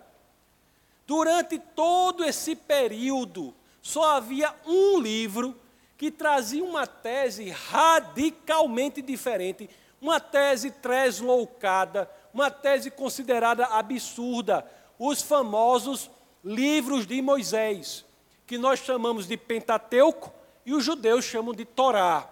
Torá, alguns não sabem, é apenas os cinco primeiros livros da Bíblia, a Torá. Esse livro de Moisés trazia uma tese radical, escrita há 33 séculos, né, mais ou menos, trazia uma tese radical. O verbo que é usado na abertura das Escrituras, quando diz Deus criou os céus e a terra, o verbo que é usado quando, no original para criar é bará. Bará quer dizer criar a partir do nada. Criar a partir do que não existe. Aí você pode perguntar, mas Licurgo, o espaço vazio é nada? Eu vou dizer, não. O espaço vazio é alguma coisa. O tempo é nada? Eu digo, não, o tempo é uma coisa. Aí você o que é nada? Aí eu, eu tenho assim, uma dificuldade muito grande de responder o que é nada, aí eu, eu uso sempre uma definição de Aristóteles. Aristóteles defende, é, define o nada assim. O nada é aquilo sobre o que as pedras sonham. A pedra sonha sobre o quê? Nada. Pronto, esse aí é o nada. A, a, se achou ruim a definição, o problema de Aristóteles. A primeira fase, frase da Bíblia, Deus criou, o verbo é bará. Isso é uma tese que é conhecida pelo nome latim creatio ex nihilo, criação a partir do nada. Essa tese era considerada louca, considerada uma coisa absolutamente translocada. Os cientistas não queriam nem pensar nisso. Por quê? Porque para os cientistas é muito fácil. Eu vivo num universo que existiu desde sempre, nunca foi criado. E, portanto, eu não tenho que pensar no Criador daquilo que não foi criado. O que acontece, meu querido, é que recentemente, no século passado, a ciência forçou o cientista a mudar o entendimento dele. Algumas descobertas em ciência forçaram o cientista a mudar o entendimento dele, notadamente a segunda lei da entropia, o universo em expansão que foi visto pelo telescópio Hubble, chamado efeito Doppler, as galáxias semente, a radiação de fundo que os cientistas Pences e Wilson descobriram no laboratório Bell, inclusive por isso ganharam o Nobel de Física. A teoria da relatividade, para você ter uma ideia, a teoria da relatividade, feita por Einstein, é algo recente. Einstein nasceu em 1879, na cidadezinha do sul da Alemanha chamada Ulm, e morre em Princeton, nos Estados Unidos, em 1955, recentemente. Einstein, quando cria a teoria da relatividade, ele olha para a teoria da relatividade, a teoria da relatividade informa a ele que o universo havia sido criado. Aí ele diz: não é possível, eu não posso aceitar uma teoria que me diga que o universo foi criado. Aí ele coloca uma constante na teoria para mudar isso aí. Quando ele coloca essa constante, a matemática não bate.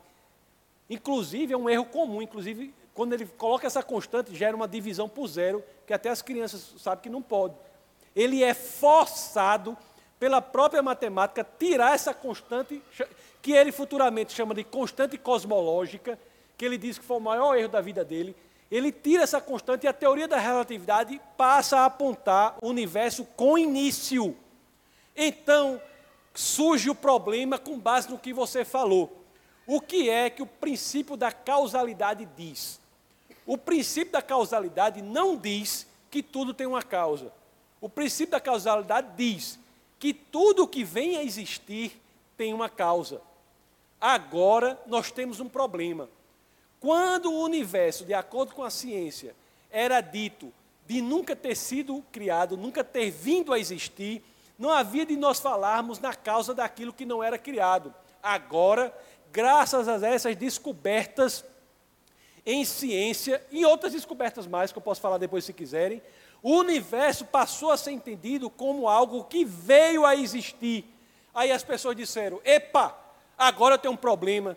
O universo não é mais eterno, o universo vem a existir, o universo é uma criação, e se ele é uma criação, surge o problema. Quem é?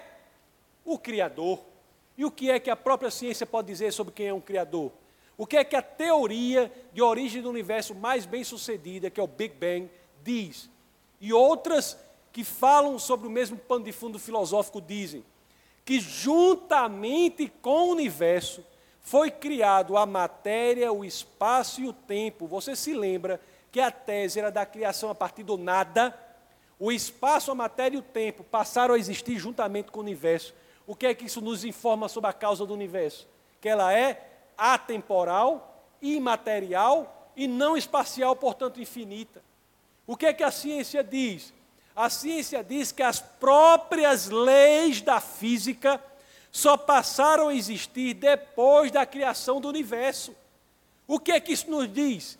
Que o ato de criação não pode ter sido um ato natural, pelo simples fato de que leis da natureza não havia. Se não é um ato natural, o que foi esse ato? Muito provavelmente um ato de decisão. E se é um ato de decisão, é porque essa causa é pessoal. O que, que a ciência diz? Que o tudo foi criado a partir do nada. Se o tudo foi criado a partir do nada, o que é que nós já coligimos, infligimos disso aí, concluímos disso aí? Ora, é fácil criar tudo a partir do nada? Não é, eu sempre digo quando eu estou falando, quando eu estou lá em casa, se eu for criar um, eu não sei criar o cuscuz a partir do vitamilho. Você imagina criar tudo. Se tiver um vitamilho, eu não sei criar um cuscuz, você imagine criar tudo a partir do nada. Então informa que essa causa é extremamente poderosa. Então, unicamente pela ciência, pelo estudo, pela racionalidade.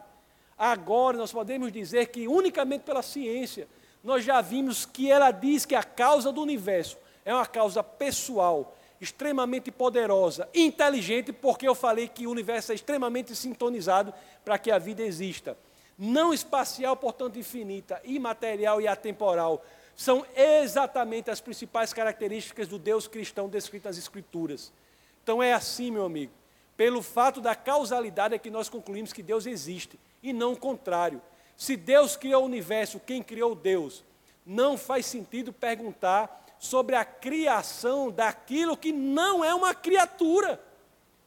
Isso é como? Isso é um erro de categoria. É como eu perguntar qual é o gosto da cor amarela. Não faz sentido. Por quê? Porque eu estou colocando dois conceitos em categorias diversas. Não faz sentido perguntar quem criou Deus pelo simples fato que, pelo próprio conceito de Deus, Deus não foi criado. E, portanto, não tem criador. E isso era o que era defendido por séculos e séculos, pelo menos 33 séculos, combater os livros de Moisés, notadamente o verbo bará, quando dizia que o universo era eterno. Nesse aspecto, você pode estar certo, que o princípio da causalidade e a física, de modo geral, apontam para o mesmo lugar em que as Escrituras já estavam durante séculos e séculos. A cosmologia moderna hoje representa uma rendição da ciência à teologia. É como disse um grande astrônomo, agnóstico inclusive, ele disse assim: rapaz, quando eu penso sobre isso, eu imagino a seguinte, a seguinte imagem. É como se os cientistas, durante séculos e séculos, tivessem com muito esforço, escalado a montanha da ignorância, tentando superá-la. E era um passo, um outro passo, séculos e séculos a ciência tentando superar a montanha da ignorância. Quando depois de mais de 30 séculos, eles chegam ao pico do saber, quando vão dar um grito de alegria, veem que são saudados por um grupo de teólogos que estavam sentados ali há séculos.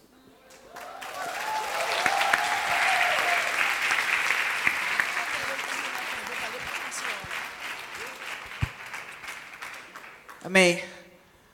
É, vou fazer aqui umas duas perguntas em uma logo, aproveitar o tempo.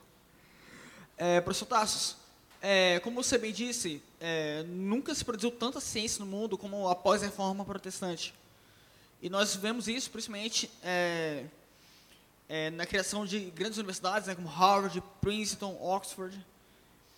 E Cristo nos deu a grande comissão né, para nós discipularmos nações e pessoas. E no Brasil nós somos mais de quase um terço de cristãos protestantes no Brasil. E nós não teve, temos visto tanta mudança na, na sociedade e na ciência. Por exemplo, nós nunca ganhamos um prêmio Nobel. Como nós, como cristãos, poderemos, podemos mudar esse quadro? E a segunda pergunta, é, o, qual a sua opinião, é, pastor, sobre o atual avanço do islamismo no mundo?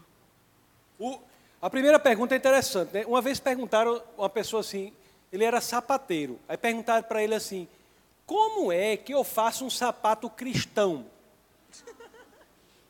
Como é que eu faço um sapato cristão? Aí o sapateiro respondeu: rapaz, você faça o melhor sapato que você puder e venda por um preço justo. Esse é o cristão. Não é o fato de você botar uma cruz numa porcaria que vira cristão, não. A mesma coisa que eu digo, como é que nós cristãos devemos fazer para enfrentar o mundo? Nos preparando, estudando, nos dedicando, escutando do Senhor, fazendo da vida uma experiência que vale a pena, vivendo com alegria, sabendo que todo o nosso, o único sentido de nós estarmos aqui após a nossa conversão, qual é? Porque você, qual é o único, pensa aí, pastor, eu aceitei Jesus, Senhor, eu aceito o Senhor como Senhor da minha vida, papapá. Por que, que eu não sou imediatamente eh, arrebatado para o céu e vou viver com Ele lá? Por quê? A única razão que eu consigo pensar, mesmo que eu carcoma o recheio do meu crânio, a única razão que eu consigo pensar é porque ele nos quer aqui para fazer Jesus Cristo mais conhecido para aqueles que ainda não o conhecem. A única razão. E devemos fazer isso de forma inteligente, com preparo. É por isso. Então, o que fazer? Estudar, se preparar, ter convicções, fazer a vida valer a pena. Não ficar como as, as vacas só ruminando, aí vão para um lado, vão para o outro. Fazer valer a pena o fato de sermos feitos à imagem e semelhança do Senhor. Eu sempre digo, nós devemos andar com dois versos, cada um num bolso. Um é esse, que nós somos feitos à imagem e semelhança de Deus, e o outro é que nós somos feitos do pó, para que saibamos que, embora sejamos feitos à imagem e semelhança de Deus, nós não somos Deus, mas devemos refleti-lo. Não somos o sol, não somos o sol, nós devemos ser a lua que reflete a luz dele, que é Cristo. É isso que devemos fazer, não entrando no intelectualismo perverso. Isso tudo, essas respostas que eu estou dando para vocês aqui, nada vale se a pessoa não fizer a maior caminhada que todo ser humano tem que fazer, que é aquela que separa o cérebro do coração.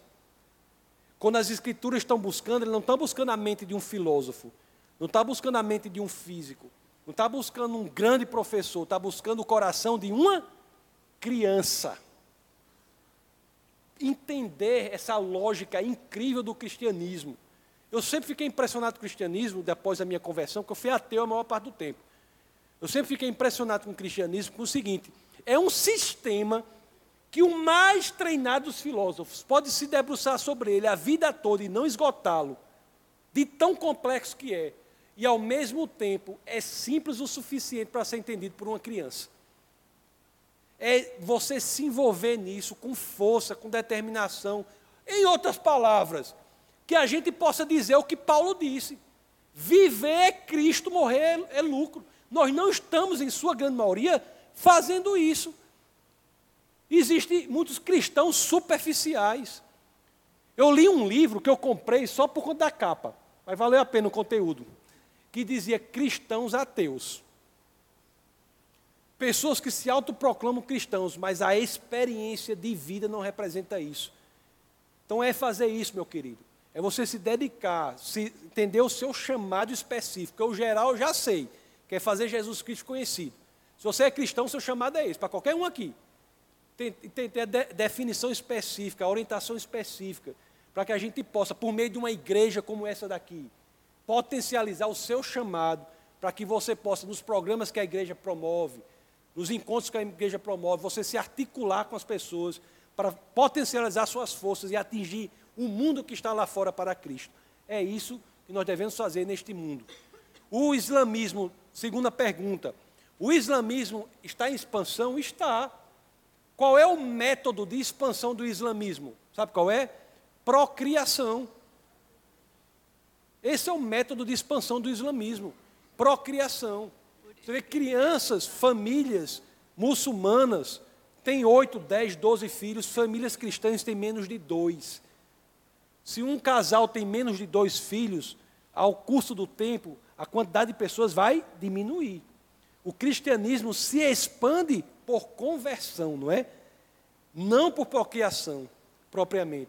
Então, isso aí, eu vejo a expansão do cristianismo, do, do islamismo, como um desafio nosso cristão para, em amor, demonstrar a pessoa de Cristo para o muçulmano. Eles não são nossos inimigos. São pessoas que precisam serem alcançadas. E você tem que entender o Islã. Você tem que entender, tem várias coisas que as pessoas não entendem sobre o Islã. Por exemplo, você sabia que o Corão fala do nascimento virginal de Cristo? Você sabia que ele fala sobre a segunda vinda de Jesus? Você sabia que Cristo, para o Corão, é um profeta, como muitos outros? E somente de Cristo o Corão diz que é um profeta sem pecados, imaculado. Por que, que o Islã não é cristão? Porque ele não acredita, não defende, aliás, é até uma blasfêmia para o Islã, você dizer que Cristo é Deus. Então você tem que entender o Islã para, nesses pontos de contato, demonstrar que Jesus disse que era Deus. O argumento principal para o muçulmano é esse. Você está preparado para, nas Escrituras, demonstrar que Jesus disse que era Deus. E a partir daí ele vai prestar atenção àquilo, porque ele valoriza Jesus. Treinar, uma vez uma pessoa chegou para mim e disse assim: Pastor, eu tenho um chamado para o Oriente Médio. Eu chego e fiquei emocionado na hora. Porque realmente, não é? A gente vê chamado geralmente é para onde? Inglaterra, Estados Unidos, para evangelizar Mickey e Minnie, né? Eu tenho um chamado para o Oriente Médio. Eu chego e fiquei emocionado. Aí eu perguntei, você está aprendendo árabe? Ela disse, não, não precisa não. Eu disse, pronto. Pronto, tem que se preparar. Se seu chamado é para pessoas, por exemplo, em depressão, tem que se preparar para pessoas nas drogas, tem que se preparar. Muitas vezes o seu passado é usado para o seu chamado. O cristianismo é tão bacana que Deus é capaz de transformar as suas feridas em seu ministério. O cristianismo o cristianismo dá sentido ao que você passou de mal para transformar você num soldado poderoso para o reino da luz, o reino de Jesus Cristo aqui na terra. Então é identificar isso. E o muçulmano é apenas mais um grupo de pessoas que precisam ser amadas. Eu e minha família temos amigos muçulmanos no exterior. Quando viajamos para o exterior, jantamos lá com ele, com eles. Eu, ele, uma mulher, a outra, a sogra de um, o filho de um, com o filho de outro, com não sei o quê somos extremamente bem recebidos e aos poucos demonstramos ali o senhorio de Cristo na nossa vida. Demonstramos quando ele dá abertura a experiência de Jesus ali. Já oramos por muitos muçulmanos em nome de Jesus. Eles aceitam. Hum? Aceitaram essa oração. Então, é preparar-se. Preparar-se. Agora, é claro, é, se você quiser falar mais sobre o Islã, tem várias características que eu posso lhe dar, né? E agora tem que estar preparado. Só para terminar essa pergunta, porque senão faz como um amigo meu lá dos Estados Unidos, um amigo nosso, ele chegou para mim e fez assim, Licurgo, rapaz, eu preciso de sua ajuda. Na universidade que eu estava lá. Eu preciso que você me ensine aqui o básico do Islã, porque eu estou trabalhando lá na, no aeroporto lá e tenho três colegas muçulmanos e eu quero evangelizá-los. Eu, pois não, meu amigo. Eu marquei lá um momento com ele, eu ensinei o básico, tudo que tinha no Corão, tá, a história toda. Aí ele disse, ah, beleza, tal. Só... Aí eu disse, estude isso, leia isso, leia isso, tal. Aí foi, foi, passou o tempo, passou assim um mês, eu me encontrei com ele, né? Eu disse, e aí, rapaz, como é que tá? Ele disse, rapaz, eu deixei meu emprego. Eu disse, por quê? Não, porque eles estavam quase me evangelizando. Aí, aí também, o cara tem que se preparar. Tem que se preparar, não pode ser feito um doido, entendeu? Tem que confiar no Espírito de Deus para dar sabedoria a você, para que você possa se preparar para, com inteligência, de forma articulada, possa fazer a diferença nos ambientes hostis, nos povos que dificilmente são alcançados. É, Licurgo, você vai me ajudar. É, em analisando a situação do nosso país, isso não tem nada a ver com teologia. Mas eu me lembrei de um livro que eu li que eu não estou lembrado do autor onde ele diz que o homem é um animal que aos poucos mata o seu próprio semelhante. E o pior é que os outros animais são chamados de irracionais. Pensando bem, analisando essa situação no nosso país, que os homens estudam, se formam e chegam mais alto grau da política e vocês estão vendo como é que está a situação, né?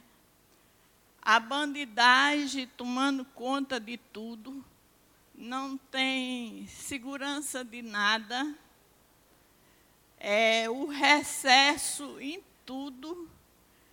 Aí, meu irmão, Deus criou o homem com racional, que é o povo mata o seu próprio semelhante.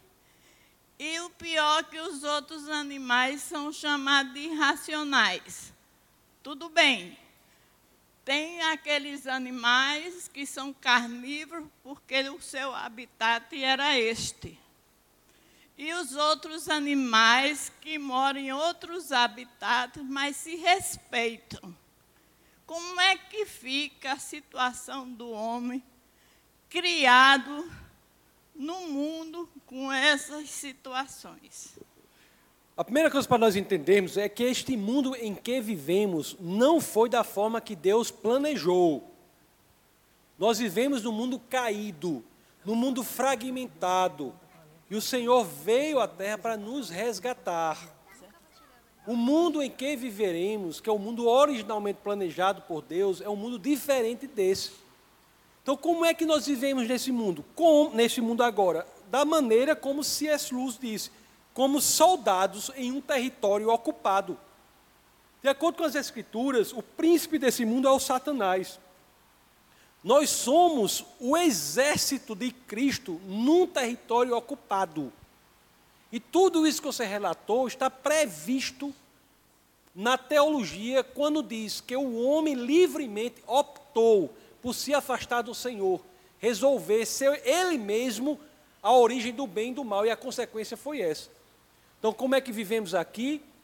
Tentando fazer Jesus Cristo mais conhecido para os outros, tentando mostrar que em Cristo há esperança para esse mundo tão terrível. Juntamente com a gente, a natureza caiu. E a resposta para tudo isso está no ministério de Cristo para nós. E o nosso papel é fazer a figura dele mais conhecida para os outros, para que ele possa, essas pessoas possam no futuro viver ao lado do Pai. Existe uma frase dele também, de C.S. Lewis, que diz o seguinte: No final, vai ser assim. Resumindo, o final vai ser assim. Ou Deus vai chegar para a gente e vai dizer assim: A minha vontade vai ser feita na sua vida, ou Ele vai dizer para a gente: A sua vontade vai ser feita. Aqueles que não querem viver ao lado do Pai vão viver num mundo fragmentado. Os que querem, no futuro, viverão num mundo totalmente diferente. Aliás, só fazendo uma ligação com a física, o que é. Então, a resposta é essa, mas só para aproveitar e complementar com a física, o que é que a física diz sobre o futuro desse planeta, desse universo? Será uma grande sopa cósmica fria, sem vida. Uma coisa absoluta. O universo está em expansão, vai ficar tudo morto, não é isso? E a Bíblia é o único livro sagrado que fala em duas criações nós vivere, viveremos em no, novo, novos céus e nova terra. É lá, novos céus e nova terra, na segunda criação do Senhor, que as estruturas de relacionamento serão totalmente diferentes. Nós poderemos finalmente viver na amplitude do amor incondicional que só se encontra na figura do Pai.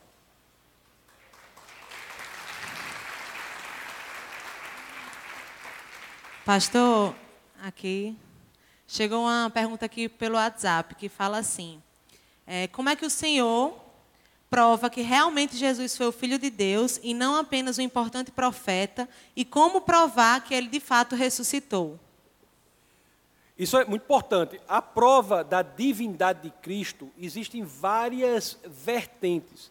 Jesus se comportava como Deus. Ele dizia: Eu curo, eu, eu perdoo os seus pecados.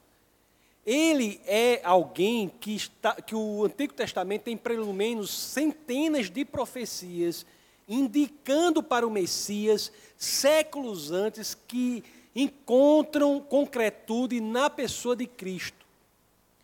Cristo diz em certos momentos: é, ninguém vem ao Pai senão por mim. João 14, 6. Eu sou verdade, o caminho, a verdade e a vida.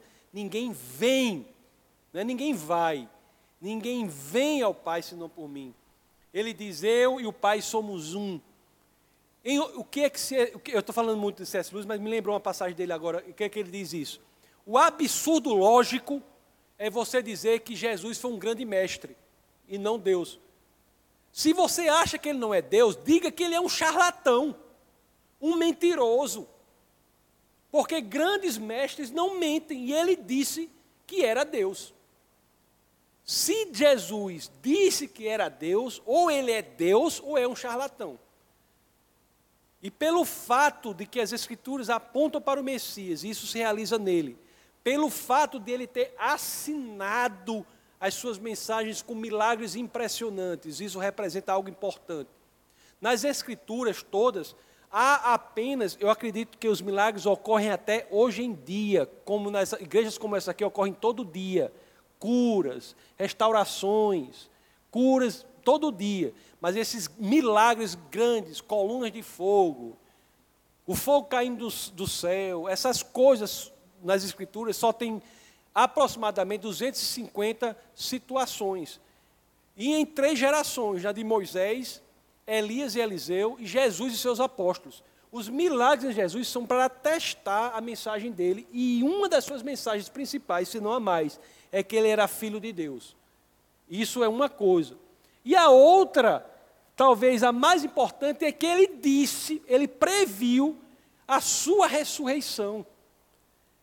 E de fato, se você analisar a ressurreição de Cristo, as provas são inúmeras. Só para citar algumas. Na análise textual, o que é que nós identificamos? Quem foram as primeiras testemunhas da ressurreição de Cristo? Mulheres. Meu amigo, testemunho de mulher naquela época, ainda hoje na sociedade judaica, quanto mais naquela época, valia tanto quanto o testemunho desse copo seco. Não valia nada.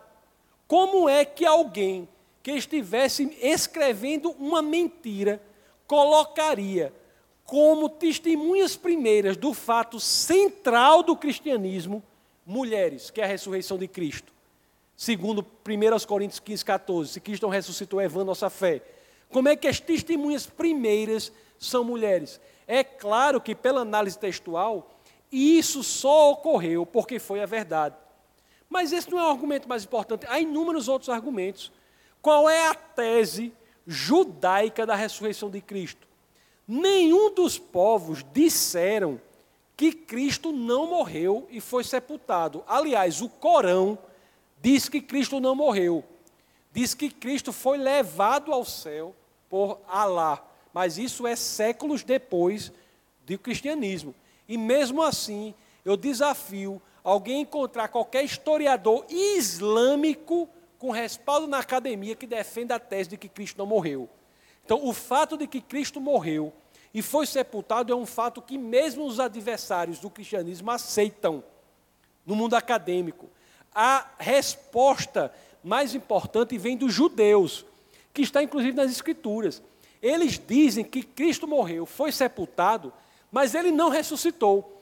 Os seus discípulos pegaram o corpo, levaram e passaram a mentira que ele teria ressuscitado. Ora, Vamos analisar essa hipótese. Quem eram os discípulos de Cristo? O que foi que aconteceu com os discípulos de Cristo depois da morte? Eram pessoas covardes, o povo frouxo. Pedro mesmo, depois da morte de Cristo, que negou Cristo três vezes, depois voltou a pescar, não foi? Era um, o cristianismo praticamente se esvaiu depois da morte de Cristo e antes da ressurreição naqueles dias se esvaiu. Pessoas frouxas. O que é que acontece após a experiência da ressurreição e o que é narrado ali em Atos 2? Aquelas pessoas que eram frouxas, covardes, se tornam absolutamente corajosas, ao ponto de se deixarem perseguir, torturar e matar sem negar a verdade da ressurreição de Cristo. Será que alguém faria isso sabendo que isso é uma mentira? Eu acredito que pessoas com viés ideológico forte podem se deixar matar por uma mentira, mas por uma mentira que acham que é verdade. A tese judaica contra o cristianismo é de que os judeus sabiam que, que, que, que era mentira, tinham subtraído, que os judeus diziam que os discípulos sabiam que Cristo não tinha ressuscitado, tinham subtraído, roubado, entre aspas, o corpo de Cristo e difundido a ideia de que Cristo tinha ressuscitado. Como é que pessoas vão, fazer, vão combinar assim? É por isso que eu digo: se Cristo era um líder político, eu não posso pensar dos piores. Porque você imagine Cristo reunindo um bocado de, de ministros lá e dizer assim: ei, tem um plano político, qual é? Vamos ser perseguidos, torturados e mortos. É todo mundo, oba, oba, oba, vamos, vamos. Você acha isso? Como é que esses discípulos, perseguidos, torturados e mortos, por não negar o algo que eventualmente saberiam que era mentira, A única, um, aliás, de todos os discípulos de Cristo, só um não foi morto, que foi João, que morreu de velhice da ilha de Patmos, onde inclusive escreveu o Apocalipse. Todos os demais, perseguidos, torturados e mortos, sem negar a verdade da ressurreição de Cristo. O próprio Pedro, que eu disse que era covarde, quando foi ser morto, foi ser crucificado, disse: Para tudo. Assim, estou imaginando, né?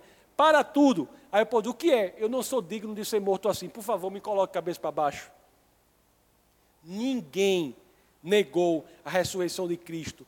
É um exemplo claro de que esta é, é a hipótese mais provável para aquele fato histórico. Muitos dizem, é, existem absurdos piores para dizer assim, eu acho que Cristo não existiu.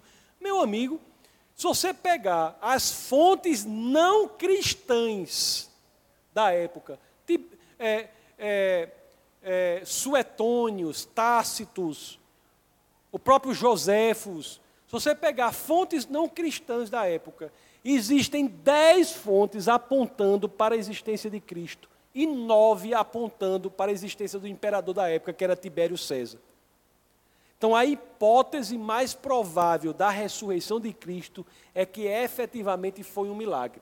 E, portanto, é muito mais razoável crer que ele é Deus do que crer em uma hipótese que não se sustenta.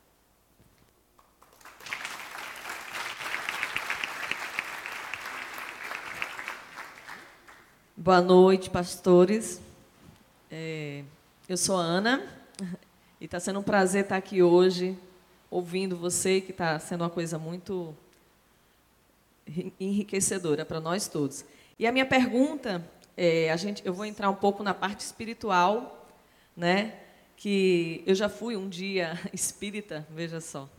E a minha pergunta é: pela lei espírita que fala, né, pela lei de Allan Kardec, que a espiritualidade é uma ciência e que existe vida após a morte, né? e que isso não é uma coisa infundada. Né? Allan Kardec fala que isso é uma ciência, que existe comprovações que a vida existe após a, a nossa morte, a nossa ida. Então, isso sempre, é, pelas pessoas que estudam hoje, que existe essa ciência, existe essa crença religiosa, que é a, o Espiritismo, eles falam que sim, que existem dados fundados né, pela ciência que isso é real. Aí eu pergunto o que é que você acha, pastor, sobre esse assunto é, e pela, pelo estudo de Allan Kardec que ele fala da, da vida após a morte, do espiritismo em si. Obrigada. Existem muito, antes de falar do espiritismo, eu gosto de dizer que existem muitos estudos técnicos no cristianismo para demonstrar que há vida após a morte a vida fora do corpo. Isso é uma tese cristã, inclusive. Isso é uma tese cristã. Se você olhar o próprio Gary Habermas, que é o especialista em ressurreição, eu tive com ele, ele disse estava escrevendo um livro para documentar situações de pessoas que estavam em hospitais à beira da morte, tinham experiências de visualização de coisas fora do hospital que, quando elas voltavam à vida, elas narravam, e aí só poderia ser explicado por uma saída mesmo do espírito. Então, a existência do sobrenatural é uma existência que está prevista pelo cristianismo.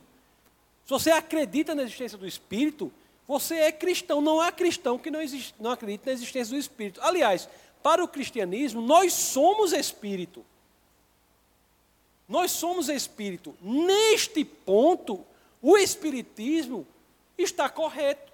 O problema do espiritismo são os erros. As seitas são elementos de é o núcleo de falsidade com alguns pontos de veracidade. As piores mentiras são as meias verdades. Em que o espiritismo absolutamente é anticristão é na ideia de que Jesus não é Deus. Dizem que é um espírito evoluído. Outra coisa terrível no espiritismo contra o cristianismo é a ideia de que a suficiência de Cristo, a suficiência do sacrifício de Cristo não existe. Que o sacrifício de Cristo não foi suficiente. Eles dizem que é a gente, por um processo de reencarnação sucessória, pelos próprios méritos, podemos alcançar a caridade, a, a salvação. Você veja que a frase espírita, não há, é, sem caridade não há salvação, é uma frase belíssima, mas é absolutamente anticristã. Fere de morte o cristianismo. A caridade que é uma invenção do cristianismo. Para você ter uma ideia, como a caridade é uma invenção do cristianismo, se você analisar todas as grandes civilizações da antiguidade, incluindo os judeus que eram os detentores da moralidade. Se você analisar o judaísmo, analisar a Grécia, analisar a Babilônia, ou mesmo Roma, nenhuma dessas civilizações tinha hospital.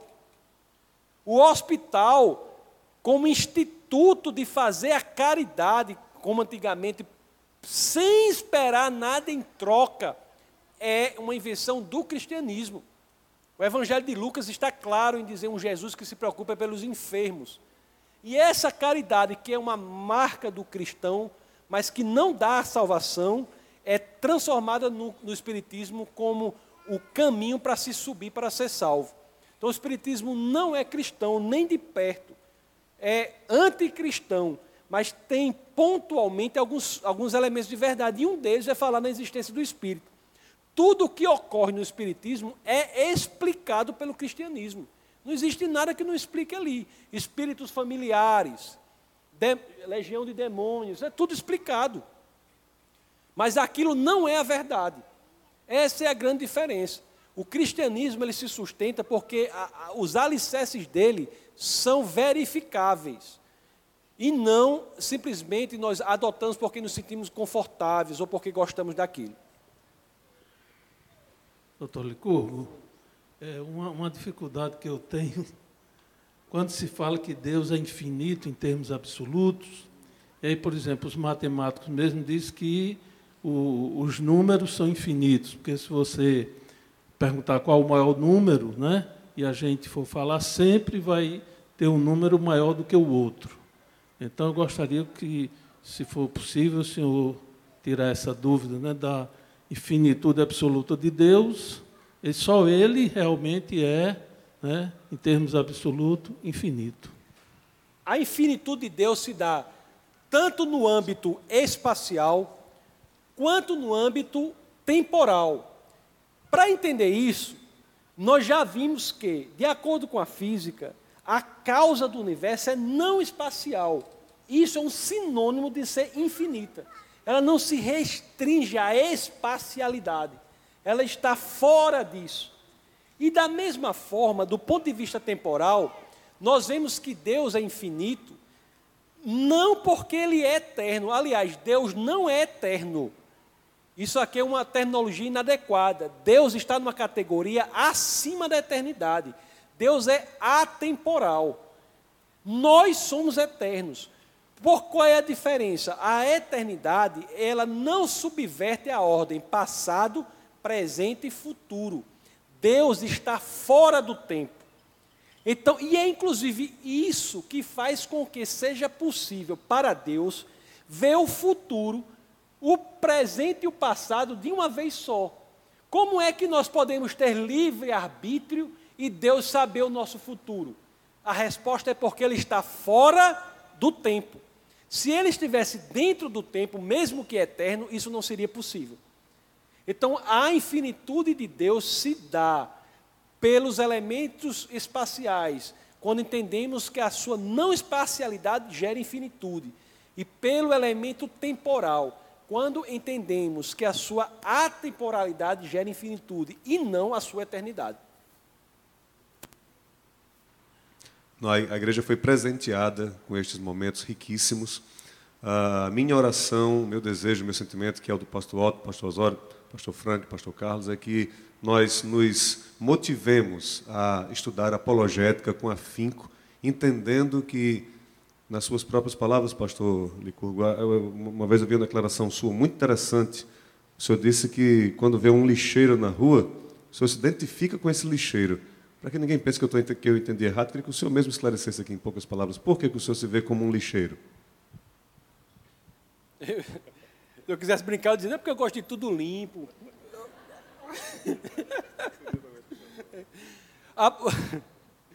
O trabalho da apologética é um trabalho de lixeiro. É um trabalho de limpar os obstáculos intelectuais que separam o homem do evangelho. Não é um trabalho de converter ninguém. A conversão no sistema do cristianismo tem alguém que se responsabiliza por ela, que é o Espírito Santo de Deus. O Espírito de Deus é aquele que converte as pessoas. A pessoa, agora muitos não abrem o coração para o cristianismo por conta de obstáculos intelectuais. Big Bang, evolucionismo, confiabilidade da Bíblia, pessoa de Jesus Cristo. E criam aquelas, aqueles obstáculos e não deixam que o evangelho se abra. Seja que ele seja abra o seu coração para o evangelho. Então a apologética é nesse sentido. É um trabalho de lixeiro. É um trabalho de tirar aqueles obstáculos, aquele sujo que faz com que o homem não percorra aquele caminho sobre o qual eu já falei, que é aquele caminho que é o caminho mais importante da caminhada humana. Embora não seja muito longo, mas é o mais importante, só tem alguns centímetros, né? Que é o caminho que separa o cérebro do coração. Nesse sentido, é que o lixeiro é a melhor representação do trabalho do apologeta. Com palavras finais, eu gostaria de agradecer o convite, dizer com a satisfação estar no meio de pessoas assim tão inteligentes, tão é, curiosas, com tantos questionamentos, e dizer que saibam que há respostas para tudo, que o cristianismo não tem medo da investigação. Nós realmente estamos num sistema de mundo que é verdadeiro. E, portanto, passem isso, se vocês têm filhos, para os seus filhos, desde cedo, para que eles possam saber que qualquer ambiente em que ele esteja, ele pode estar certo de que com inteligência, com articulação, ele será capaz de fazer o nosso Senhor e Salvador Jesus Cristo mais conhecido para aqueles que querem conhecê-lo. Muito obrigado mais uma vez. É com um coração de muita alegria, muita satisfação que eu me coloco aqui, porque eu sei que vocês são atores multiplicadores da ideia de que o cristianismo não traz uma fé cega, mas uma fé que se sustenta na razão e que, portanto, nós devemos estar muito tranquilos em todos os ambientes em que estejamos de falar de Jesus Cristo, porque nós sabemos que Ele é o que Ele quis dizer em João 14,6, a genuína e imutável verdade. Muito obrigado.